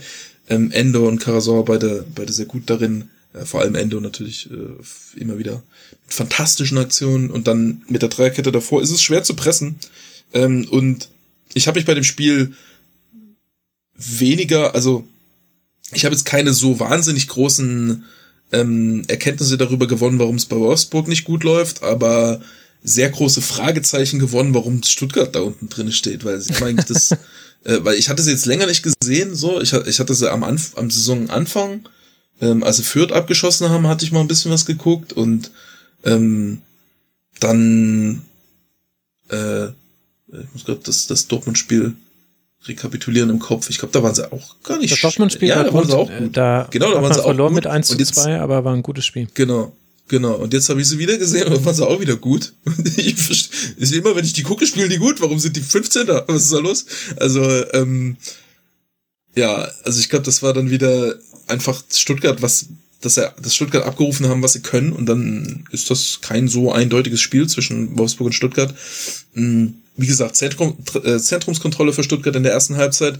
Und dann hat Florian Kohfeldt in der Halbzeit ähm, meines Erachtens äh, auf ein 4-2-2-2 wieder umgestellt. Also die Mhm. Winger in diesem 4 äh, 4-2-2, äh, 4-4-2 einfach deutlich enger verteidigen lassen und damit eben das Zentrum dann doch einigermaßen unter Kontrolle bekommen. Und dann lief es ein bisschen besser für Wolfsburg und dann waren sie besser im Spiel. Ähm, aber hat dann ja, nicht gereicht. Ich, ich hatte das Gefühl, also ich fand Wolfsburg, Wolfsburg machten so ein bisschen einen beliebigen Eindruck irgendwie. Sie haben jetzt nicht mehr ähm, Schlager ist gerade nicht da, der fehlt schon ein bisschen. Ich fand so, letzt, äh, letzte Saison haben sie auch einigermaßen, könnte man sagen, beliebig gespielt, mit einer bisschen besseren Intensität als jetzt. Äh, und dann halt mit dieser sehr, sehr kompletten Doppelsechs-Schlager Arnold, die, die das Spiel, finde ich, sehr bestimmt hat. Ähm, und ohne die äh, wirken sie ah, wie eine durchschnittliche Bundesligamannschaft. Und so sind ja auch die Ergebnisse ungefähr. Es, es fehlt das, es, es, es fehlen so die positiven Sachen. Es ist so, es ist keine herausragende Intensität, es ist keine herausragende äh, Spielkultur, dass man so total guten Spielaufbau hat, richtig gut den Ball zirkuliert oder so, ist alles so, alles, was sie machen, ist okay. Und dann sind die Ergebnisse halt okay. Ja. Hm. Paul, wo würdest du ansetzen bei den Erklärungen für dieses Spiel aus beider Sicht? Was ich interessant fand, zum einen, ähm, wir haben es angesprochen, Omar Mamouche, der den Elfmeter ja auf lässige Art und Weise verschossen hat, muss man ja sagen, fand ich aber einen Auftritt. Ich fand ihn äh, sehr umtriebig, sehr ja motiviert natürlich auch gegen seinen Leihverein. Ähm, was das dann über ihn aussagt, dass er den Elfmeter so schießt, das weiß ich gar nicht. Äh, entweder ist das Also er lupft mutig. ihn à la Szene, den sie an WM-Finale 2006, aber er trifft nicht die Unterkante der Latte und ins Tor, sondern halt nur die Latte. Genau, und wird, glaube ich, 30 Sekunden später ausgewechselt. Mhm. Ähm, ja, Ist er aber, hat das Lattenschießen gewonnen, zumindest an dem Tag. Ja, hat halt ist ja sonst eine keiner Disziplin. mitgemacht. Wusste keiner, dass das, dass das äh, die. Die hätten wahrscheinlich auch keine Chance gehabt. Aber Mamouche ist ja schon ein Teil der Antwort darauf, warum es jetzt äh, besser läuft beim VfB Stuttgart, würde ich sagen, oder Paul? Das hätte ich jetzt auch gesagt, genau, das kann ich mir vorstellen. Ich meine, klar, sie haben jetzt im, im Sommer Gonzales dort verloren. Ähm, ja, Silas ist jetzt auch wieder auf dem Weg, aber ja, meine, sie werden sich schon was dabei gedacht haben, den noch auszuleihen. Ne? Und das sieht man ja auch. Also fand ich auch schon bei St. Pauli letzte Saison in der Rückrunde, hat er ja auch schon eine super Runde gespielt, dass er sich dann jetzt auch in der Bundesliga etabliert. Ähm, ja, spannend. Und ähm, was ich noch hatte, 2-0, ähm, das entsteht, das ist auch wieder so ein bisschen Stuttgart-Style dann gewesen. Ne? Bornau, glaube ich, ein Kopfballabwehr missglückt und dann Mhm. bekommt Förster den Ball und vier, fünf Stuttgarter zusätzlich laufen eben alle zusammen ne, aufs Tor zu in die Box, sehr zielstrebig, fand ich, ja, fand ich so ein bisschen Signature äh, Stuttgart dann in dem Fall. Ja, es waren sogar, wenn ich richtig gezählt habe, sechs Stuttgarter gegen drei Wolfsburger, die da standen. Und trotzdem war es fast ein Wunder, dass Stuttgart diese Umschaltaktion mit dem Tor abschließen konnte, weil das war genau das, was gefehlt hat. Und das hat mich, das hat mich zum Beispiel auch ans Dortmund-Spiel erinnert. Martin, da war es in meiner Erinnerung auch schon so, dass der VfB wirklich exzellente Konteraktionen hatte und die gar gräuslich ausgespielt hat. Das ähm, habe ich, hab ich nicht mehr auf meiner Hast du Festplatte. verdrängt. Oder ich habe es mir falsch sein. gemerkt. Das möchte ich nicht, möchte ich nicht Ich, ausschließen. äh, nee, ich, ich habe ich hab gerade keine Detailerinnerung an dieses Spiel aus dem Stand. Ich weiß nicht genau warum. Ja, das ist, das musst du dich selbst fragen. ähm, äh, aber ist eine, ist eine Impfnebenwirkung. Aber um äh, quasi auf dieses Spiel wieder zurückzukommen. Ich finde das halt schon interessant, wie wir jetzt so drüber hinweggehen, dass Wolfsburg anscheinend einfach nur Mittelmaß ist. Dass, also, dass das jetzt einfach so akzeptiert wird. Ja, die machen halt manche Sachen ganz gut. Ich meine, sie hatten auch die 18 Schüsse, aber allein sieben davon wurden geblockt. Kann man jetzt auch, also war positiv von Stuttgart, haben sehr gut im Strafraum verteidigt. Man kann jetzt aber halt auch da mit Glück und Pech argumentieren. Aber ich fand halt schon gerade die Umschaltsituation von Stuttgart sehr gut und ich fand es halt, frappierend, dass eine Mannschaft die Dinge, die sie machen wollte, mit Überzeugung getan hat und eine Mannschaft hat das so läppsch gemacht. Und Wolfsburg war die Mannschaft, die es läppsch gemacht haben. Die haben die haben manchmal nur so halbgar gepresst, sogar wenn es völlig offensichtlich war, wo die Stuttgarter gleich hinspielen. Manchmal hat da der VfB genau dahin gespielt, wo ich mir gedacht habe, nein, da, da gibt es jetzt den Ballverlust und sie haben den Ball nicht verloren, weil einfach äh, die Wolfsburger dann nicht richtig dahin geschoben haben. Ähm, sie haben, ich fand, dass die Rückwärtsverteidigung von Wolfsburg war zum Teil schlimm. Also zu den sechs Stuttgartern, die da in der einen Situation laufen, eben nur drei Wolfsburger. Und das war aber häufiger so, dass es eine Gleichzahl gab bei Kontern, wo aber einfach die Außen nicht richtig mitgelaufen sind, also zurückgelaufen sind. Ich fand, Steffen und Waldschmidt haben da manchmal einfach gewartet, weil sie sich einfach darauf verlassen haben, na, wir gewinnen jetzt dann diesen Ball schon wieder und dann, dann bin ich schon näher am gegnerischen Tor, ist doch praktisch. Ich fand, dass Weghorst und Metscher. Metscher war noch der auffälligere von beiden, aber die hatten erst in so einer wilden Phase des Spiels eigentlich Abschlusssituationen. Kann man jetzt auch sagen, dass das Mavropanos, Anton und Ito sehr gut verteidigt haben? Haben sie meiner Meinung nach auch. Aber trotzdem muss ja allein von der Qualität der Spieler her da mehr vom Laster fallen beim VfL. Also ich finde das wirklich krass, wie runtergerockt diese Mannschaft ist. Und jetzt, wo es ja schon beim zweiten Trainer so aussieht, kann man ja dann vielleicht auch mal nicht gleich wieder über so etwas sprechen und den Trainer dafür als Schuldigen benennen, sondern mehr auf das gucken, was da von Spielerseite her passiert. Und da finde ich den VfL wirklich erschreckend. Wie, wie lange ist Kofeld jetzt da? Hm, warte, kann ich dir sagen, das erste Spiel hat er gleich gewonnen. Das, das heißt, äh, das sind äh, vier Spiele, neun Pflichtspiele hat er jetzt gemacht. Neun? Ja, Oha. ich glaube, er kam äh, vor dem Leverkusen-Sieg. Also ich gehe einfach davon aus, dass der erste Sieg, den sie dann wieder hatten, das war doch direkt klar. Das war unter Kofeld. Das war dann das 2 zu 0. Dann haben sie drei Spiele gewonnen, ein Spiel unentschieden und dann jetzt fünf Pflichtspiele verloren. Da kommen halt die englischen Wochen dazu. Deswegen ist es so viel. Fünf Pflichtspiele verloren ist schon übel. Ja. ja. Ja, in dem Fall jetzt ähm, war es wieder ein Spiel nach ähm, zwei Tage Pause. Zwei Tage Pause ist immer kritisch. Ähm, kann man statistisch relativ gut zeigen, dass wenn eine Mannschaft drei Tage Pause hat, die andere hat zwei Tage Pause, ähm, dann verliert die mit zwei Tage Pause ziemlich häufig. Und äh, vor allem so ab der 60. wird's dann häufig ganz schön eng. Mhm. Ähm, hier war es natürlich schon in der, also in der ersten Halbzeit deutlich problematischer als in der zweiten. Von daher ist das vielleicht nicht der Hauptgrund, aber ähm, muss man schon so ein bisschen einkalkulieren. Insbesondere wenn man auf so eine Niederlagenserie schaut. Ähm, sehe gerade, dass umgekehrt war es dann bei der Niederlage in Sevilla, da hatte man zwei Tage Pause zum Bielefeld-Spiel. Ähm, ja. ja. aber sieht nicht so, sieht nicht so toll aus. Ich finde auch, äh, ich, ich hatte es jetzt in den letzten Wochen nicht verfolgt, deswegen hat mich das jetzt auch gerade ein bisschen überrascht, äh, nachdem sie ja gut gestartet sind unter Kofeld. Ähm, wie, wie, wie komisch sich das jetzt entwickelt hat. Ähm, haben natürlich jetzt nicht viele Trainingseinheiten, sondern eilen von Spiel zu Spiel. Ähm, das ist, kann immer problematisch sein. Ich finde aber auch den, ähm, ich kann, ich kann gerade die Aufstellung auch äh, nur schwer nachvollziehen, was, was da alles, wenn man sich guckt, wenn man sich anguckt, was da alles auf der Bank sitzt. Luke Bacchio, Gerhard, Brooks. Ist Brooks angeschlagen, verletzt irgendwas? Ja, Brooks, äh, Brooks war ein bisschen angeschlagen. Äh, für den ist äh, ah. Bornau rein gerückt. Äh, zumindest hatte ich es mir jetzt so gemerkt. In meinen Notizen finde ich es gerade komischerweise nicht.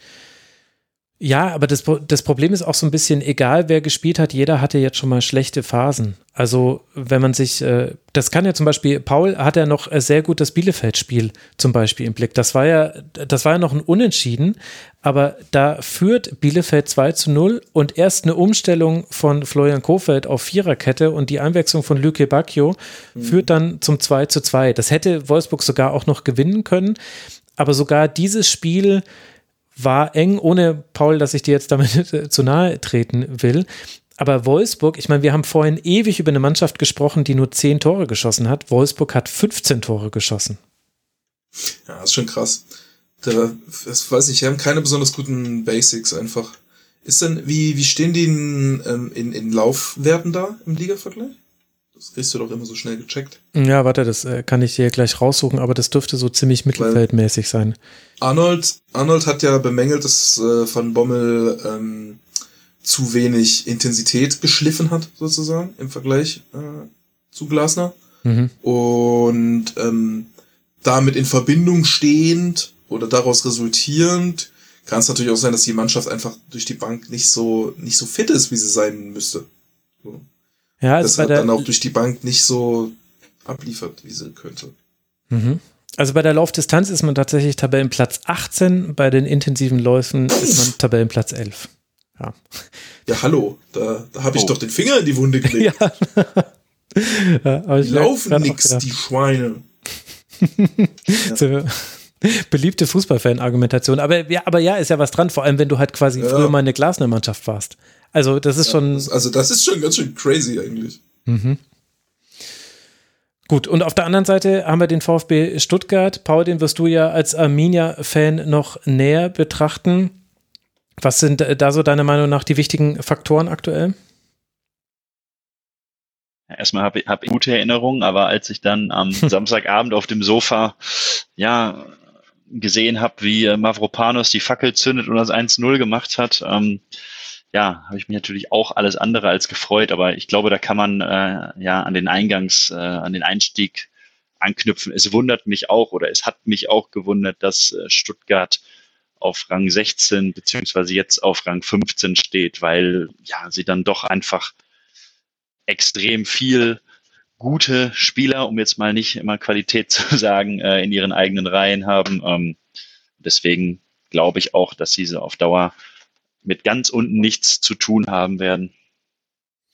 Ja, das, also noch ist es nicht so weit. Ein Punkt Vorsprung vor dem Relegationsplatz. Für Stuttgart geht es jetzt weiter zu Hause gegen den FC Bayern und dann beim ersten FC Köln. Für Wolfsburg geht es weiter ebenfalls beim ersten FC Köln zu Hause und dann auch beim FC Bayern. Also das sind jeweils die nächsten Gegner für diese beiden Mannschaften. Und um auf einer versöhnlichen Arminia-Note zu enden, Paul, weißt du, wer die Mannschaft ist, die die meisten Kilometer gelaufen ist, die es also am meisten wollte bisher in dieser Saison? Sagen wir es, wie es ist. Ich gehe jetzt mit einem positiven Gefühl hier raus. Natürlich der DSC. Natürlich der Oder DSC. ja, mal zum Anstoß gelaufen, ne? Ja.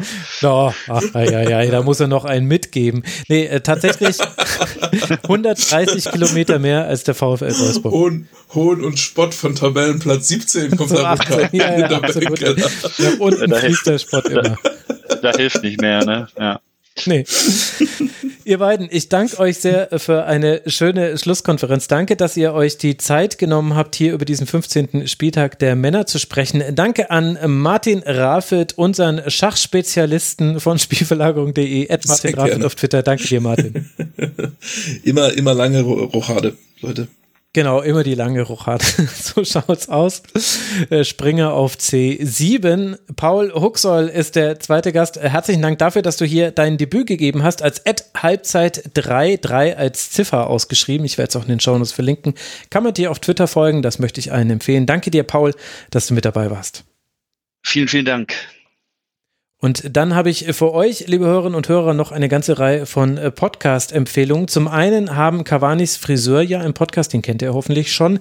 Die machen jetzt seit ein paar Spieltagen die Keeper-Analyse. Das heißt etwas, was auch hier im Rasenfunk immer sehr selten stattfindet, nämlich mal eine genauere Blick auf die Torhüteraktion des Spieltags, die könnt ihr da hören, möchte ich euch sehr empfehlen. Und dann habe ich noch sehr gerne gehört, Jung und Naiv mit dem Regierungstagebuch, die mal so eine Bilanz gezogen haben, der Sprecherinnen und Sprecher der einzelnen Ministerien und ihres Auftretens in der Bundespressekonferenz.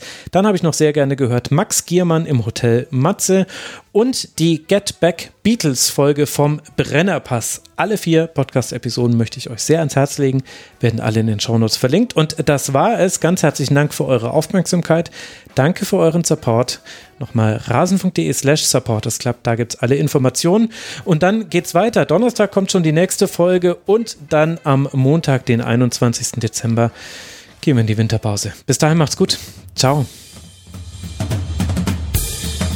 Das war die Rasenfunk-Schlusskonferenz.